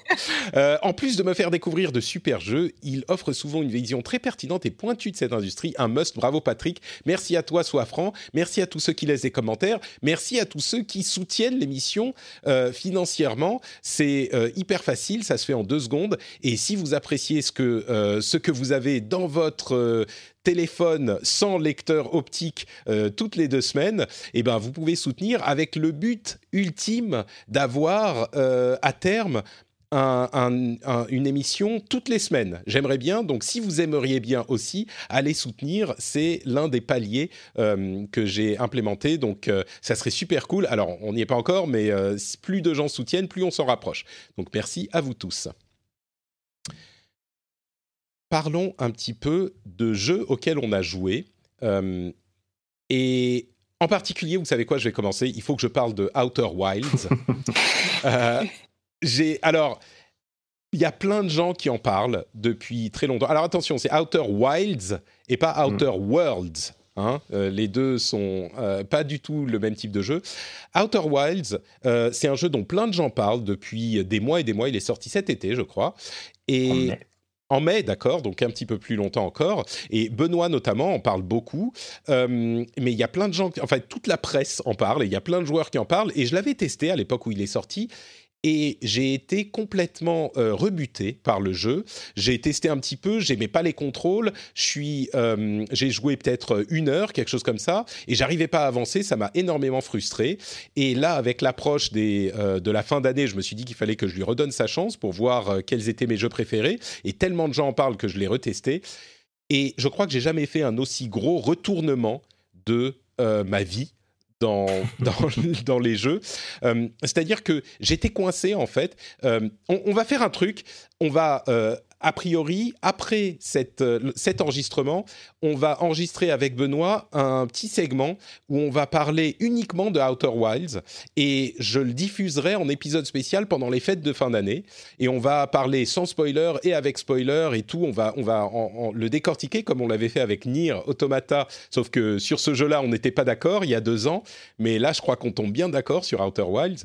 Euh, et je le mettrai donc en épisode spécial en, en fin d'année. Peut-être que je le mettrai spécialement pour les patriotes, pour les gens qui euh, soutiennent l'émission. Je le mettrai à la fin de cet épisode euh, déjà. Donc, euh, si vous soutenez l'émission, vous aurez ça en, petit bonus, un petit peu en avance par rapport aux autres. Donc, n'hésitez pas à aller soutenir l'émission hein, si vous souhaitez avoir ça. Mais le truc à savoir, c'est que j'ai eu ce retour de plusieurs personnes, notamment Mary qui a répondu sur Twitter quand je suis venu m'en plaindre. j'ai dit, j'arrive pas à rentrer dans le jeu, j'ai l'impression qu'il veut pas que je l'aime. Et elle m'a dit, euh, en fait, il faut pas se focaliser sur la première planète où on dit d'aller. Euh, c'est un jeu d'exploration spatiale, en fait, avec un univers vraiment onirique, poétique euh, et plein de découvertes à faire. Et il faut pas se focaliser sur la première planète vers laquelle te pousse le jeu. Et en fait, moi, j'y étais rentré avec un, esprit euh, euh, bien de, joueur de bas niveau. Vous savez, le, joueur que je suis qui aime les triple A simplistes, simplets, euh, les trucs un petit peu ridicules. Et, en fait, le jeu me disait, bah voilà, donc j'y allais et j'y arrivais pas. C'est une planète compliquée, donc ça me frustrait beaucoup. Et en fait, Mary m'a dit, mais non, essaye d'autres choses. Benoît, toi, tu m'as répondu aussi sur Twitter, c'est un jeu vraiment d'exploration, faut aller explorer. Et là, ça m'a complètement ouvert le jeu quand j'ai suivi vos conseils. Et je suis euh, tombé en amour, comme disent nos amis canadiens, mais complètement tombé en amour de ce jeu. C'est un jeu incroyable. J'ai rarement eu une expérience comme celle-là euh, dans le jeu vidéo. C'est un truc euh, qui est tout à fait marquant. C'est un jeu qui a une intelligence, une poésie, euh, une conception, euh, tout a une raison. Euh, même les contrôles que j'aimais pas au début, j'ai fini par m'y faire et ça contribue à l'impression que donne le jeu.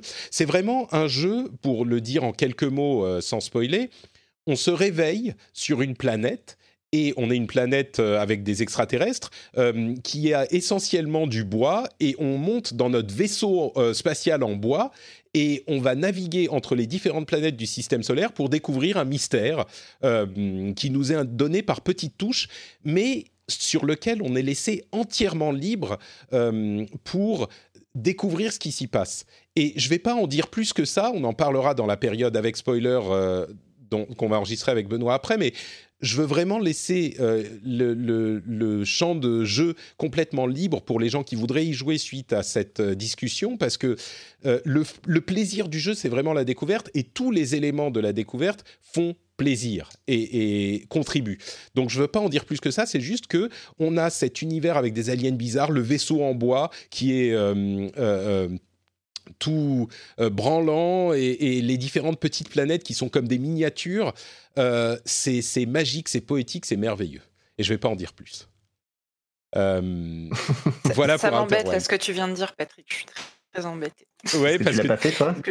Parce que non, je l'ai pas encore fait et je me dis que je vais attendre. J'ai 10 jours de vacances la Noël. Je me dis que je vais rattraper tout mon retard de jeux super bien que j'ai pas pu faire et je sais pas si je vais réussir à tenir jusque là. Ah, écoute, ah, euh, faut le faire, faut le faire une fois dans sa vie. Hein. Ça arrive. Ah bah c'est bien euh, prévu. Moi, ça fait partie de ces jeux qui seront. Euh, tu vois, je sais jamais quoi répondre quand, quand les gens me disent ah, c'est quoi si t'avais qu'un seul jeu machin? Et, et bon, bah maintenant, du coup, dans la shortlist, il y a Outer Wilds quoi. Très mmh. clairement, hein. c'est vraiment un des jeux les plus fous auxquels j'ai joué depuis. Euh, ça fait 30, 30 euh, quelques années que je joue aux jeux vidéo et j'avais jamais vécu ça avant. Donc, euh, mais en plus, c'est exactement, j'ai l'impression hein, de, l'image que j'ai de toi, c'est exactement le genre de truc qui est euh, pile dans ce que t'aimes. C'est un jeu qui ne te, dans lequel t'as aucune progression. Tout ce qui progresse, c'est toi, c'est ta connaissance toi en tant que joueur qui a l'expérience du truc, euh, ta connaissance de l'univers, ta compréhension des mécanismes du truc. Et il y a, y a aucun système de, enfin rien, pas une once de système de progression intégré au jeu. Quoi, il n'y a pas évidemment ni de niveau ni de points de de spécialisation, à- d'arbres de talent, ni toutes ces T'as conneries. même pas d'armes, t'as même pas d'objets à trouver. C'est un knowledge vania, comme j'appelle ça. En fait, c'est un Ah, jeu très bonne tu, euh, description. ouais. tu, tu débloques en fait de la connaissance et la connaissance te permet de d'avancer. Mais le, le gameplay de base, ce que tu peux faire dans les 30 premières secondes du jeu, c'est ce que tu vas pouvoir faire durant tout le reste. Et avec ça, ils vont euh, ils vont raconter toute leur histoire. Donc, Et il y a euh, tellement non, non, de- c'est un jeu qui est, qui est absolument brillant de toute façon. ouais. Je vais juste dire un dernier truc avant d'avancer. Euh, Il y a tellement de moments où euh, tu as une, une- Comment dire C'est magique. Vous voyez cette, cette image, le même, euh, les, les trois cerveaux, genre, qui sont de plus en plus illuminés, genre euh, IQ machin, IQ 2000, IQ je sais pas quoi. Et il y a tellement de moments dans ce jeu où tu te dis Oh putain, ok Et, et, et c'est des trucs qui étaient devant toi tout le long. Et. Enfin bon, c'est bon. On, on en parlera tout à l'heure, Benoît. Moi, ce que j'avais dit, euh, non, j'avais fait un test euh, à la sortie euh, sur ma chaîne YouTube et j'avais dit aux gens au bout de deux ou trois minutes, voilà, si vous me faites confiance, vu que je suis un influenceur, vous arrêtez la vidéo, vous allez l'acheter. Et pas mal de gens l'ont fait et ils m'ont remercié depuis, mais c'est vrai que c'est très compliqué d'en parler euh, sans forcément rentrer dans les détails en fait, quoi. Il est toujours en exclusivité sur le l'Epic Game, euh, l'Epic Game Store, c'est ça? Ouais. Euh, Après, je il est que sur. dispo, euh, vu que tu as le Xbox Game Pass, il est dispo dedans. hein. Ah oui, parce que justement, je l'avais recherché euh, et je le Il me trouve semble qu'il y est. hein. Alors, le Xbox Game mais, Pass, euh, mais sur console uniquement, si je ne m'abuse. Ah, c'est peut-être que sur Ah, console. c'était ouais, ça, c'est ça. Ouais, ouais. Euh, et je crois qu'il est disponible sur PS4 depuis très peu de temps. Il vient de sortir sur Play 4, ouais. Ouais. Ah, c'est Donc, euh, intéressant. vous Ouais. avez aucune Mais excuse sinon, pour bah, ne pas y aller. sur PC, enfin, je veux dire, Oui. Epic, Steam, même combat. hein. Donc, des gens euh, pas sympas aux commandes hein, dans les deux cas. hein, donc, euh, Ah, dans le cas de Epic et Steam. Euh, donc voilà pour euh, le jeu auquel je joue. Oh, j'ai très très hâte d'en parler un petit peu plus avec toi. J'espère qu'on aura le temps, Benoît, parce que là j'ai promis Ah, du bah, coup. euh, je suis. euh, J'ai mangé avant exprès, je t'ai libéré une Super. partie de ma journée. hein. Très bien. Euh, Il y a des choses auxquelles vous avez joué là ces quelques semaines dont vous voulez parler rapidement? De mon côté Pokémon. Pokémon Ah ah, d'accord. Ça me dit un Je- truc, ça. Hein, euh, parle, hein. C'est un petit jeu indé. euh, Ouais, ouais. Mais depuis qu'il est, depuis que je l'ai reçu là, je- j'essaye de, de, faire que ça pour le terminer rapidement et pouvoir retourner euh, bah, sur tous les jeux auxquels j'aimerais jouer, dont Outer Wilds. euh, sympathique, euh, sympathique petit jeu rafraîchissant. Moi, je suis toujours contente de jouer un Pokémon. C'est une parenthèse dans ma vie de, une parenthèse de douceur dans ma, ma vie de gameuse. voilà, j'aime beaucoup le, nouveau bestiaire. Je le trouve très chouette. je, je suis pas une fan acharnée au point de critiquer tout ce qui a pu être critiqué sur le jeu. Moi, je m'amuse, c'est mignon, c'est pas très compliqué comme d'habitude, c'est pas prise de tête. les, les, nouve- les nouveautés sont pas sont pas folichonnes, mais je passe un bon moment et c'est ce que j'attends de ce, ce type de jeu. Donc, j'avoue, que je suis pas très pas très exigeante euh, sur, sur ces jeux-là. Je les achète systématiquement, je m'amuse euh, et ça, et ça me va très bien. Ouais, C'est le jeu pantoufle, quoi. C'est euh, le truc. C'est tu- exactement ça. D'accord. Pokémon, très bien. Benoît, toi, t'as un truc auquel t'as joué? Euh, bah, je joue à pas mal de choses. J'ai joué un peu à Pokémon et effectivement, moi, j'ai trouvé ça très bien. C'était la première fois que je jouais à Pokémon de ma vie. Euh, et du coup, je Ah. trouvais ça. euh, oh voilà, c'est ça que normalement, c'est ce que doit faire Patrick. Pourquoi t'as pas joué à Pokémon? Ah non, mais tu rigoles, moi, Pokémon, j'ai jamais joué. hein. Bah, j'ai joué à Half-Life, justement. Tu vois, vu que c'est à la même époque que c'est sorti, euh, j'étais But- j'étais déjà trop grand. Si tu veux, moi, j'avais Half-Life d'un côté et je voyais des gens euh, plus jeunes que moi jouer à la Game Boy. J'étais là, genre. J'étais un adolescent comme tous les adolescents. non, mais c'est exactement ma- mon parcours aussi. Moi, j'ai jamais joué à Pokémon. hein. Ouais, Exactement on est, pour les on est mêmes raisons. légèrement trop tôt, tu vois. C'est ça. légèrement trop tôt euh, pour. Ouais, exactement. C'était un petit peu genre euh, le, le- le vieux con euh, qui avait, euh, je sais pas, 19-20 ans, et je me disais, mais pff, ce truc pour les enfants, euh, moi je suis quelqu'un de sérieux, je joue à Tekken, monsieur, je tape, euh, je tape des gens sur la tête. Euh, Je ouais, résous le Pokémon, mystère des- de la famille la euh, Kazama. C'est ça, exactement. Plutôt. Euh, bah, sinon, moi, euh, qu'est-ce que j'ai fait ces derniers temps? C'est vrai que c'est une bonne question. Moi, j'ai joué à. bah, j'ai enfin terminé Control il y a pas longtemps et, et c'est aussi très haut dans mon classement des jeux de l'année. Mmh. C'est vraiment un jeu que j'ai adoré. tu vois, moi, j'étais un peu nostalgique de l'époque Max Payne. et, et là, Remedy, ils sont revenus vraiment, vraiment à fond. Et sinon, bah, tu sais, mes fils rouges, hein, je... il y, a, il y a en fait là. D'ici une ou deux semaines, il va y avoir deux énormes mises à jour de Pass of Exile et Warframe. hein. Euh, donc, Ah. euh, j'attends voilà, j'attends l'une comme l'autre, les deux. euh, Enfin, Warframe surtout, ça va, ça va encore une fois transformer le jeu euh, entièrement, euh, puisqu'ils vont rajouter juste pour expliquer. euh, donc, euh, Warframe, c'est Destiny sous amphétamine, hein, donc c'est c'est toujours le même système de mission à jusqu'à quatre joueurs. On va tuer des trucs en coop. La différence là, c'est que en plus de ça, maintenant, ils vont nous rajouter tout un système de combat en vaisseaux spatiaux. On va pouvoir se créer nos propres vaisseaux spatiaux et euh, inviter nos amis à l'intérieur et faire des missions euh, dans l'espace, puis euh, sortir du vaisseau, aller dans un vaisseau ennemi. Enfin, ça va être, ça va être complètement fifou. Et ça c'est la, la, fameuse mise à jour qu'ils avaient annoncée à la, hum, je sais plus comment elle s'appelle, à la Tenocon, ouais, cet été, ouais. ouais, ouais. ils avaient déjà présenté l'année dernière, ils l'ont remontré cette année et c'est censé arriver avant la fin 2019, donc il leur reste peu de temps. Euh, voilà, pour les gens qui nous écoutent, vendredi soir à 20h, euh, il y aura euh, le. On entend beaucoup ta souris toujours, Benoît. Hein. Bah, je sais pas si c'est la souris que vous entendez ou autre chose, je sais pas, il y a aussi des travaux. Enfin, ah, désolé, parce que je n'étais pas en train de cliquer. Ah, d'accord. bref. Voilà, il y a une grosse mise à jour de Warframe qui arrive et du coup c'est ce que j'attends et j'ai pas forcément joué à grand chose d'autre en ce moment parce que du coup j'avais des jeux à faire pour le mien de podcast. donc voilà. Et Pass of Exile, il y a eu beaucoup de grosses annonces là dernièrement. Ouais, bah, il y a eu l'ExileCon. Ouais, tout à fait. Ils ont annoncé euh, bah, un nouveau jeu. Euh, bon, c'est un peu à la Overwatch 2. Hein. c'est un peu bizarre euh, la différence entre le 1 et le 2. Ça va être en fait une nouvelle campagne. Ils vont changer le moteur graphique. Ils vont surtout revoir un peu fondamentalement comment le jeu il fonctionne. c'est pas mal de changements très intéressants. et c'est une bonne réponse à Diablo 4. Donc, donc je suis content parce que c'est un genre de jeu qui était un peu laissé de côté ces dernières années, là, l'action RPG à la Diablo. Et là, ça va revenir a priori très très fort dans les années qui viennent. Ok, et eh ben écoute, euh, des choses euh, qu'on attend, mais en l'occurrence, celui dans, dans l'immédiat, c'est plutôt Warframe, dont la mise à jour arrive, euh, arrive tout de suite. Là. Bientôt. Super. les Game Awards ont annoncé leurs nominés. Alors les Game Awards, vous le savez, c'est le, je pense, le plus gros la plus grosse cérémonie, conférence, non, cérémonie euh, de remise de prix de jeux vidéo, euh, qui a la valeur qu'elle a. Euh, ensuite, je sais qu'il y, y, a beaucoup de gens qui trouvent que c'est un petit peu artificiel. personnellement, moi, je trouve toujours ça sympathique d'avoir une occasion de se réunir et de célébrer l'année de jeux vidéo. Et d'ailleurs, c'est pour ça qu'il y a tellement de ces tops de l'année. Enfin, c'est un truc qui est universel. Mais là où c'est intéressant cette année, c'est que la relation très proche entre euh, Kojima et Jeff Keighley, l'organisateur, le producteur de euh, cet euh, événement, de cette cérémonie, nous fait nous poser des questions sur l'interaction avec les jeux nominés, parce qu'en l'occurrence, pour le jeu de l'année, il y a Control, Death Stranding, Resident Evil 2, le remake, Sekiro, Smash Bros. et The Outer Worlds le truc, c'est que Death Stranding, je pense, aurait pu y figurer même si on n'avait pas cette euh, interrogation. Mais le fait qu'il soit tellement pote, il y est depuis des années. Il y a même euh, Jeff Keighley dans le jeu. Alors, Keighley en a parlé. Il a dit bah, de toute façon, je participe pas ni à la sélection ni au vote. Donc, euh, moi, je suis à peu près satisfait de la chose parce que je me dis si effectivement il y participe pas ça veut dire qu'il n'y a pas plus d'influence qu'il n'y en aurait de toute façon sur tous les jeux.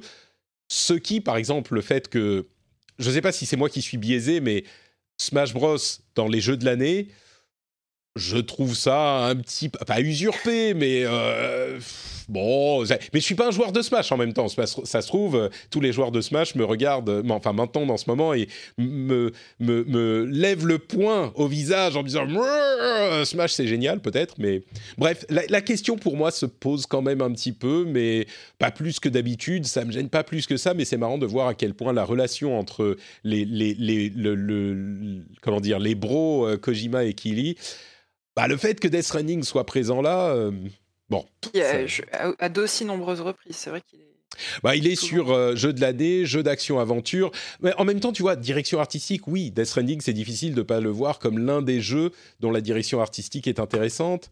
Euh, il est dans l'audio design, il est dans. Bon. il est dans 6 ou 7 catégories, je crois. Ouais, quelque chose comme ça. mais bon, c'est quand même un, un, gros jeu qui a fait parler de lui, je sais pas. Euh, bah, il est aussi dans. Tu, parlais tout à l'heure euh, du plus grand journaliste. Enfin, tu vois, si Jason Schreier c'est notre plus grand journaliste, c'est aussi parce qu'on a des gens absolument ridicules comme Geoff Keighley qui se prétendent euh, être journalistes également. Parce que Est-ce à un qu'il moment est-ce qu'il donné, dit être il faut- journaliste Lui, il est, lui, il est, euh, il est quand même producteur. Il est plus euh, Ouais. animateur, je dirais. C'est- sais pas C'est si juste que dans la tête des gens, c'est un peu ça l'image, tu vois, des gros Mm. journalistes. Enfin, je veux dire, Ouais. on se souvient très bien que le Doritos Gate était venu de cette fameuse photo de Geoff Keighley entouré de Mountain Dew et de paquets de chips pour une présentation de Halo. Euh, C'était absolument ridicule. C'était probablement un des pires moments du jeu vidéo moderne. Et, et si les Video Games Awards, ça passe comme étant encore une fois une grosse cérémonie, bah, c'est quand même vachement dommage. Parce qu'à côté de ça, on a les- plutôt les prix qui sont donnés par l'IGF, hein, euh, l'Indie Game Festival, qui sont pour le coup un peu plus intéressants. Il y a les BAFTA, il, y a, il commence à y avoir des vrais prix sérieux donnés par des gens sérieux euh, qui parlent euh, avec du jeu vidéo. Les Video Games Awards, tels que je les vois moi, c'est simplement que c'est l'occasion de faire de la com facile pour euh, les constructeurs en fin d'année parce qu'il n'y a plus de salon en décembre et, c'est l'occasion du coup de profiter d'un petit moment de spotlight euh, en dehors de la Gamescom, de l'E3 et du Tokyo Game Show. Euh, et du coup, ça tombe très bien qu'ils aient décidé de faire ça en fin d'année. Mais bon, après, c'est juste une vaste blague, hein. que ça soit la sélection des jeux ou euh, quoi que ce soit, c'est- ça n'a C'est aucune hyper valeur. consensuel. C'est vraiment Mais très, consensuel. C'est vraiment ce milieu du jeu vidéo. euh, ouais, qui s'autocongratule. euh. Et oui, enfin attends, Geoff Keighley qui dit ah euh, moi je ne participe pas aux sélections. Ah bah c'est bon alors, c'est bon. Facebook a dit qu'ils étaient désolés, ils vont arrêter de le faire. Bon, c'est vrai qu'il y a, il y a un peu de ça, mais moi je suis. euh, il faut quand même qu'on soit pas d'accord une fois dans l'épisode au moins. Ah bah, je trouve évidemment. que, euh, disons que idéalement, il faudrait une remise, enfin une cérémonie de l'académie, c'est-à-dire quand on dit l'académie du jeu vidéo, c'est comme l'académie du, du cinéma, c'est-à-dire tous les membres. Officiels de cette académie et dans le cinéma il y en a des dizaines de milliers c'est tous les acteurs réalisateurs membres des équipes techniques etc qui votent et oui ça peut être consensuel ça peut être machin mais c'est l'une des cérémonies et c'est la, cérémonie de l'industrie qui comme dans toutes ces cérémonies se regarde un petit peu le nombril euh, mais moi j'aime bien aussi, comme je le disais tout à l'heure, qu'il y ait l'occasion de célébrer tout ça et tu vois un moment pour tout le monde de se retrouver et de dire ah ben tel jeu on l'a aimé, tel jeu on l'a pas aimé. Alors effectivement c'est les usual suspects pour euh, pour tous ces jeux souvent.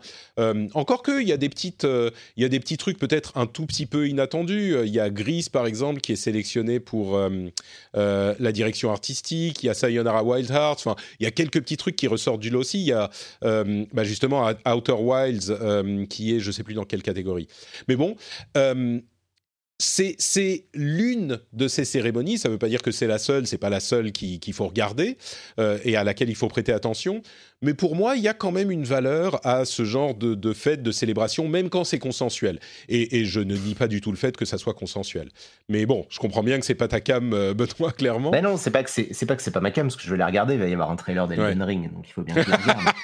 mais, euh, mais parce que justement, si tu veux, c'est devenu un, c'est que c'est simplement un rendez-vous de communication. Ce n'est pas. Ouais, ouais. Non, mais ça, c'est indéniable. Il y a un aspect. la com. Mm. Euh, donc il faut, euh, il faut juste être conscient de ce qu'on regarde en fait. Et ça, le problème en fait, c'est que bah, les journalistes, dont c'est censé être le métier, ne nous le font pas savoir parce que justement, ils remettent pas ça en question.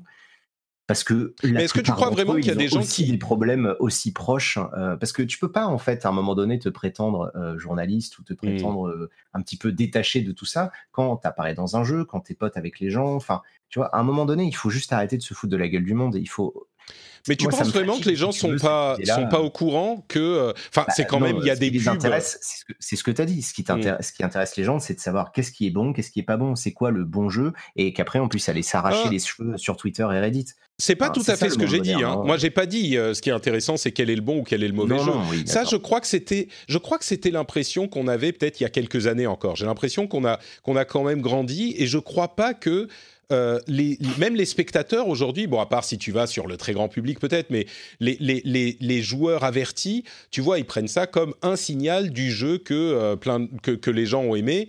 Euh, et puis ensuite, ils en discutent. C'est pas genre, euh, ah mais non, tel jeu est mieux que ton, mon jeu est mieux que ton jeu, euh, donc on va s'engueuler, tu vois. Je crois, je crois pas qu'on soit vraiment dans cet esprit, mais peut-être que je me trompe. Est-ce que tu es déjà allé sur cet endroit qu'on appelle Internet ces dernières années ou, Bon, Eska, toi, t'en penses quoi de la cérémonie du coup T'es euh, Oui, client, bah, Bon, elle a au moins l'avantage de nous faire parler. Euh, après, je pense que effectivement, c'est plus une célébration bon enfant. Euh, Enfin, j'attends pas ce genre de cérémonie pour euh, savoir à quoi j'ai vraiment envie de jouer. Je, je préfère écouter les gens que je suis Le rendez-vous jeu, sur leur exemple, sur leurs conseils. oui, voilà, par exemple le rendez-vous jeu. Mais disons que je suis, je suis toujours partagée.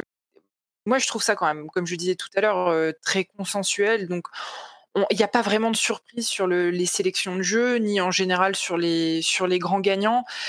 Donc euh, voilà, bon, ça, ça donne toujours matière à discussion. Donc rien que pour ça, ça fait toujours plaisir de, de, de, de pouvoir en parler, mais je, je, me sens assez loin de tout ça. C'est vraiment du marketing, de la communication. Au final, ceux à qui ça rend service, c'est les gens qui sont derrière et c'est pas nous. Donc, euh, mmh. bof, voilà. Je, Moi, vous savez quoi? J'entends ce que vous dites, mais je me demande vraiment. On fait tous les ans un. non, non, non, pas du tout, pas du tout. Au contraire. Je, Non, mais je te votre, votre, euh, je vais faire comme Facebook. Euh, votre opinion est importante pour nous. Euh, nous ah, avons à ah, bah, cœur de suivre. non, mais tu sais, je fais tous les ans, enfin comme tout le monde, on, on, fait un vote pour les, les, jeux que les auditeurs ont préférés. je le ferai bientôt. Là, je le lancerai bientôt, et je serais curieux de voir si euh, les jeux préférés des auditeurs seront si différents des jeux qui vont être euh, célébrés et primés au, euh, au, Game Awards, tu vois. Et Je alors désolé, mais c'est un terrain glissant, Patrick, parce qu'en fait, si tu veux, le, le problème, c'est pas que à la fin le résultat soit le même, c'est comment tu mmh. arrives à ce résultat qui est problématique. C'est-à-dire que oui, Geoff Keighley, peut-être qu'il aurait aimé Death Stranding, mais ce qui aurait été bien, c'est qu'il l'aime, pas parce qu'il a été payé, mais parce qu'il l'aimait pour de vrai. Et ça, en fait, comme aujourd'hui, on vit dans un monde où, effectivement, on va célébrer le rachat à plusieurs millions d'un streamer, personne va être choqué qu'une rédaction de jeux vidéo euh, fasse payer la moitié de ses contenus par des marques, etc. Euh, forcément, en fait, on fait plus la différence, mais à un moment donné, l'argent, ça corrompt les choses. Et le fait que les gens, au final, ce qu'on se pose pas comme question, c'est le fait que tes auditeurs, euh, ils aiment les mêmes jeux que dans les Games Awards. c'est peut-être aussi parce que le marketing derrière, il avait bien fait son taf et qu'ils ont entendu parler de ces jeux-là, tu vois. Ouais, je trouve que c'est un petit peu. Euh, je comprends le raisonnement, mais je suis pas convaincu qu'il s'applique euh, aujourd'hui parce que il y a plein de jeux moins marketingisés qui ressortent vachement. Le, la réalité, à mon avis, est plus proche du fait que euh, les jeux qui ressortent, c'est parce qu'ils ratissent très large et c'est les entre guillemets plus petits dénominateurs communs parce qu'ils plaisent à tout le monde. Donc oui, effectivement, c'est pas des jeux exceptionnels, mais c'est des jeux faciles entre guillemets. Non, non, mais tu vois ce que je veux dire? C'est juste une, une question d'éthique, c'est-à-dire qu'en fait, aujourd'hui, le bah, fait qu'il y ait autant de blé, attends, ça ne gêne plus, ça ne gêne pas euh, grand monde. Euh, le fait qu'il y ait autant de blé qui soit brassé dans ce genre d'événement, moi, ça me pose un problème fondamental. Euh, mais je le vois, et en même temps, je vais la regarder la cérémonie, puisque c'est une cérémonie d'annonce. Ils vont annoncer des jeux comme tous les ans depuis quelques années. Donc j'ai envie de voir ce qui va se passer. Mais la partie célébration, etc., bah, non, c'est corrompu, point. Moi, je chercher il, plus loin, il suffit hein. de voir euh, qui est derrière la, la, la, célébration, le, le derrière l'event, pour comprendre qu'effectivement, de base, c'est biaisé. Quand tu vois que tu as des bah gens de, de chez Microsoft, de chez Activision, euh, que tu as Hideo Kojima lui-même qui, est, euh, qui est derrière le truc, bon, bah. non, ça, je suis complètement d'accord. Mais ce que j'ajouterais, puis on va, on va quand même conclure, c'est que je suis complètement d'accord avec ce que vous dites, mais ma vision n'est pas aussi euh, euh, sombre, je dirais. Euh, parce que pour moi, ce qui est important, c'est de savoir. Et je crois vraiment qu'aujourd'hui, le public est informé, le public sait. Et donc, on le prend comme. Oh, Benoît, toi, tu, tu penses que c'est pas le cas, peut-être? Et peut-être que, effectivement, moi, à la limite, ce qui m'importe, c'est mon public à moi, les auditeurs de cette émission, qui eux ont. non, mais je souffle parce que c'est l'idée de se dire, bon, bah, peut-être que le public y connaît, oui, certes, mais de toute façon, on n'a pas de moyen de lutter contre ça. Donc, qu'est-ce que ça nous fait? Ça nous fait une belle jambe de savoir que c'est vrai ou pas vrai. Enfin, tu vois, c'est. Non, ça veut dire que tu peux prendre l'info pour ce qu'elle est. Et, mmh. et, le fait. Bah, disons que euh, pour moi, j'ai moins de problèmes avec l'industrie d'une manière générale. C'est vrai que tous ces énormes jeux, ces triple A, euh, c'est des trucs qui me plaisent aussi parce que il y a et c'est des choses. Le plus important, c'est que ça serait pas possible s'il n'y avait pas autant d'argent dans cette industrie. Et avec tout cet argent viennent euh, tout un tas de caractéristiques. Tu vois, c'est autant euh, j'adore des jeux comme Outer Wilds ou comme, euh, je sais pas, Céleste ou ce genre de trucs, autant je voudrais pas que l'univers le, du jeu vidéo ne soit que des projets plus autonomes, plus indépendants et qui n'y ait pas, tu vois, s'il n'y avait ah, pas. Bah si, on a nos triple A grâce à la corruption de la presse, eh ben, je me sens vachement mieux. Ouais, mais c'est pas, je suis pas, je suis pas d'accord sur ce point. pas pris la tête comme ça, mais là. Ouais, je crois qu'on va pas tomber d'accord, mais mais tu vois, je trouve que ton ton ton euh, comment dire ton hypothèse, je pense à hypothèse parce que Outer Wilds, mais je- ton hypothèse, tu la transformes en conclusion, en, en certitude de manière un petit peu trop facile, je trouve. Je suis pas convaincu que euh, ça T'es pas soit. convaincu qu'il y a de la corruption enfin, Non, non, si, bien sûr. pas Non, une mais- Non, c'est parce que attends, eh, non non Benoît, c'est c'est ce que je veux dire, c'est que je suis pas convaincu que les triple A n'existent que grâce à cette euh, euh, relation. Mais non, mais vois. je sais bien. Mais c'est juste Ouais. que c'était ce que tu étais en train d'essayer de dire. C'est qu'en Mhm. gros, bon, bah, comme il y a beaucoup d'argent, forcément, on est obligé, tu vois, c'est, on est obligé d'accepter le moindre mal. Ah oui, tu veux dire qu'on pourrait pas- avoir tout ça sans la cette on pourrait relation. avoir du blé à foison euh, dans des jeux vidéo euh, sans avoir ce genre de truc-là. Les, les VG, les Games Awards, je préférais que ça soit présenté comme une espèce de super euh, présentation, cérémonie, ce que tu veux, mais dire que derrière il y a des prix et ces prix vont influencer les ventes en magasin, moi ça Mm. me fait mal au cœur. Maintenant, c'est ma vision des choses. Je sais qu'on se Ouais, rendra pas la Est-ce que c'est vraiment vrai? Je suis même pas sûr. ah, si, si, ah bah, demande, C'est euh, un exercice demande à Motion oui, Twin, je pense que- demande à Motion Twin pourquoi ils ont été obligés de créer une deuxième entreprise, euh, parce que le jeu se vend tellement bien depuis qu'ils ont eu le prix Ah l'année ouais. dernière. Euh, il se vend presque plus depuis qu'ils ont eu ce prix-là, en fait, parce que justement, il y a un côté médiatique derrière. Et ils se sont retrouvés à justement avoir envie de continuer à développer le jeu, parce que bah, du jour où ils ont eu le prix du jeu indépendant, le jeu, il a complètement explosé par rapport à avant, qui était déjà formidable. C'est pas marrant. que ça avait une telle influence. C'est Si, si, marrant que l'exemple que tu prends, c'est un petit jeu euh, indé qui a justement été mis en lumière par la, la cérémonie corrompue. Donc, euh, Bah eh Mais oui, bon. mais c'est ça le problème en fait, c'est que justement en fait, on se retrouve à avoir des bonnes choses qui viennent, euh, qui sont le Qui résultat viennent de mauvaises ouais. choses au départ, et du coup, bah, ça floute en fait la est-ce que limite les choses entre la morale, l'éthique, etc. Tu vois? C'est un peu Bon, l'équivalent écoute. du Energy Music Awards, euh, mais pour le jeu vidéo, je Ouais. pense que. Ah, mais là, c'est bon, Subway qui va sponsoriser le prix du jeu indépendant euh, Video Games Award. Donc, je pense que là, euh, on peut me dire tout ce que vous voulez, mais le niveau de cynisme et d'ironie euh, du, du monde dans lequel on vit est atteint à, à ce moment-là. Quoi. Quand c'est des gens indés et que des gens qui crèvent la faim euh, la plupart de l'année et des milliers de développeurs qui ont à peine de quoi vivre, et là, c'est finalement Subway qui va décerner leur prix. Mais euh, là, euh, mon bullshitomètre, euh, il a explosé. hein, ça. bon, je te laisse le dernier mot sur ce sujet. On a bien compris que moi, je suis pas tout à fait sur cette ligne. Quelques news avant de refermer la porte de cette émission. Euh, Resident Evil 3 Remake apparaît sur le PlayStation Store et Vanquish Remake apparaît ou Remaster apparaît sur le Microsoft Store. Euh, Vanquish était déjà sur euh, PC, il est sorti il y a un ou deux ans, je crois, en version 4K, euh, remake machin. C'est un jeu qui est un jeu Platinum qui a, qui a été l'un des premiers qui a marqué l'histoire de cette société bien connue aujourd'hui, donc à suivre peut-être. Euh, Il y a quelques autres trucs dont je voulais parler. Star Citizen a plus de 250 millions de dollars euh, levés par le crowdfunding. Ouais. Mais sur ce truc, moi, je suis hein. toujours sur la même ligne. C'est complètement fou, mais si les gens sont, ça leur fait plaisir de s'acheter des vaisseaux en plus dans le jeu qui est pas fini, bah pff, pourquoi pas. Hein.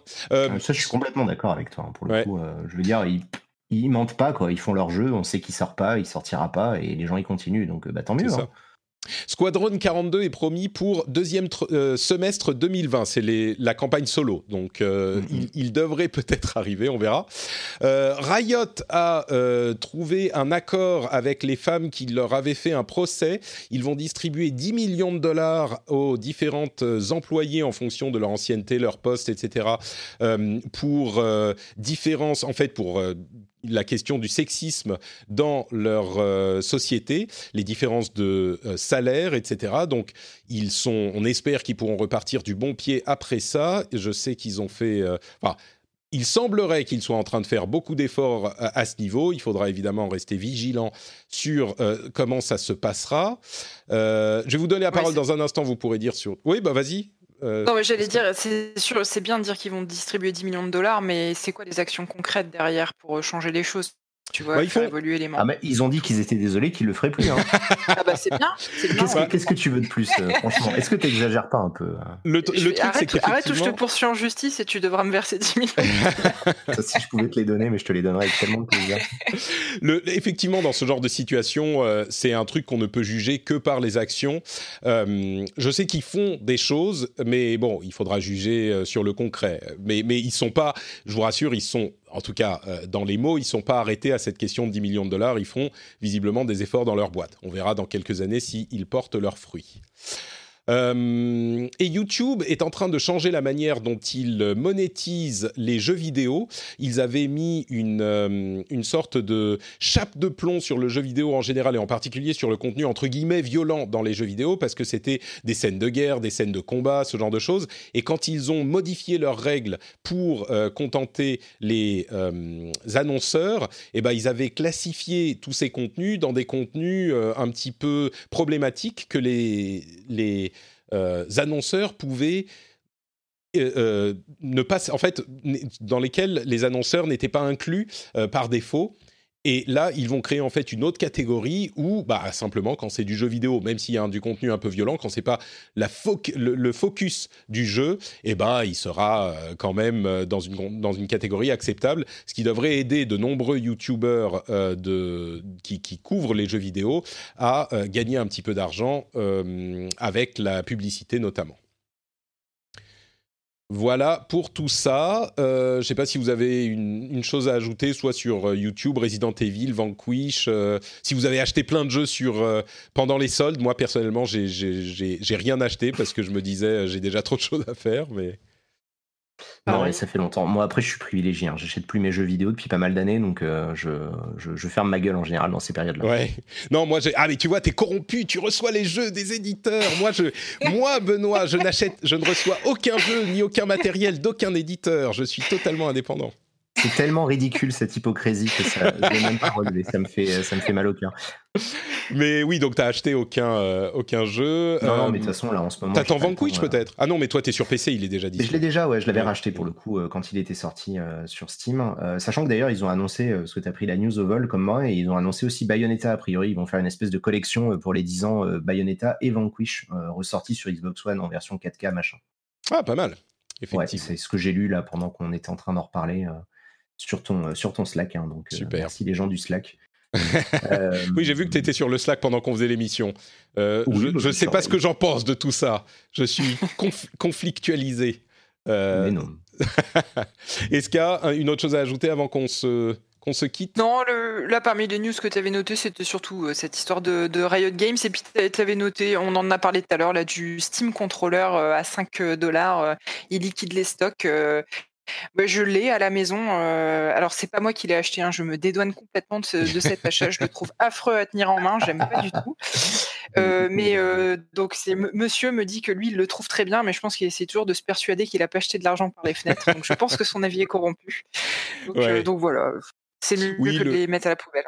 Ils abandonnent effectivement le Steam Controller. Ils l'ont vendu à à 5 euh, dollars pendant les soldes, euh, bon, c'est pas. Entre le Steam Controller et les Steam Machines, euh, ils, sont, ils ont pas fait que des bonnes choses ces dernières années. Hein. C'est sûr. Lui, il avait les deux. Il, vu. Ah, il avait une Steam Il avait acheté les deux, ouais.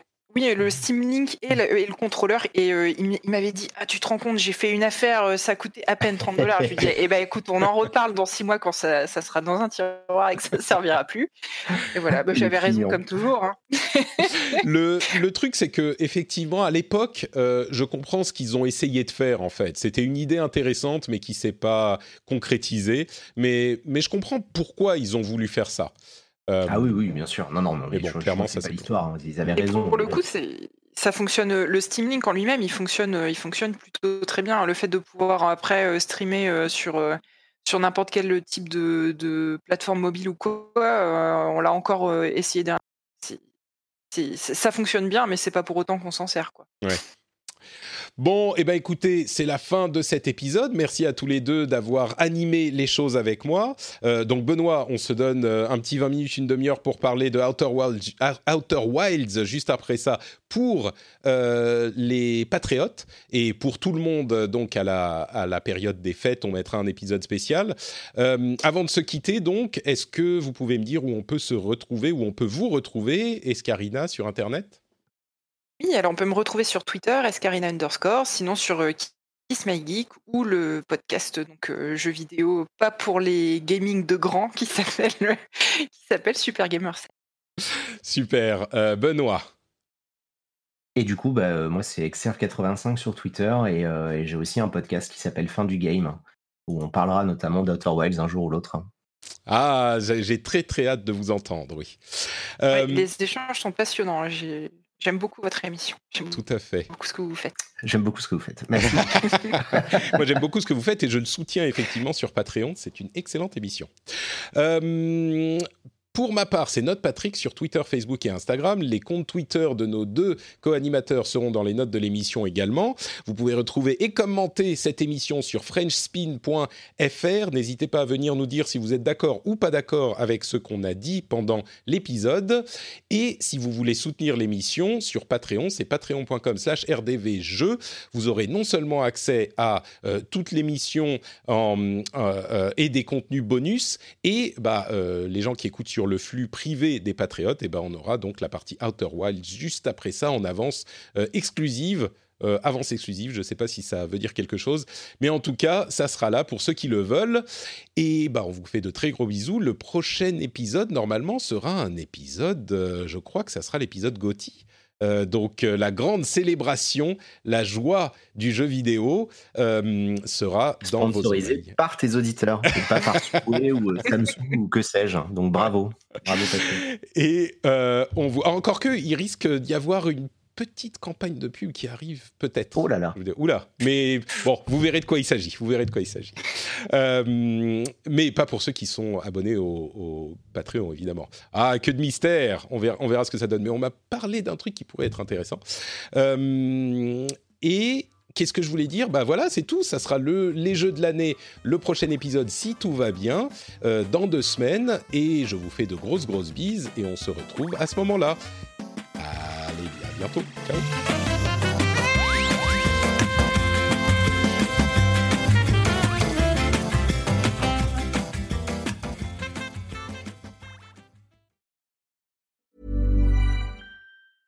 Hi, I'm Dory Shafrir, And I'm Kate Spencer. and we are the hosts of Forever 35. And today we're talking about Club Med, the best all inclusive getaway for families. Today, Club Med has nearly 70 resorts worldwide, from beachside resorts in the Caribbean and Mexico to magical locations in the Maldives and Morocco to ski resorts in the mountains from Canada to the Alps. Between their all inclusive family programming, wellness offerings, land and water sports, and their French heritage inspired food and drink offerings, Club Med is the best way to elevate your family getaway, no matter which location you're at.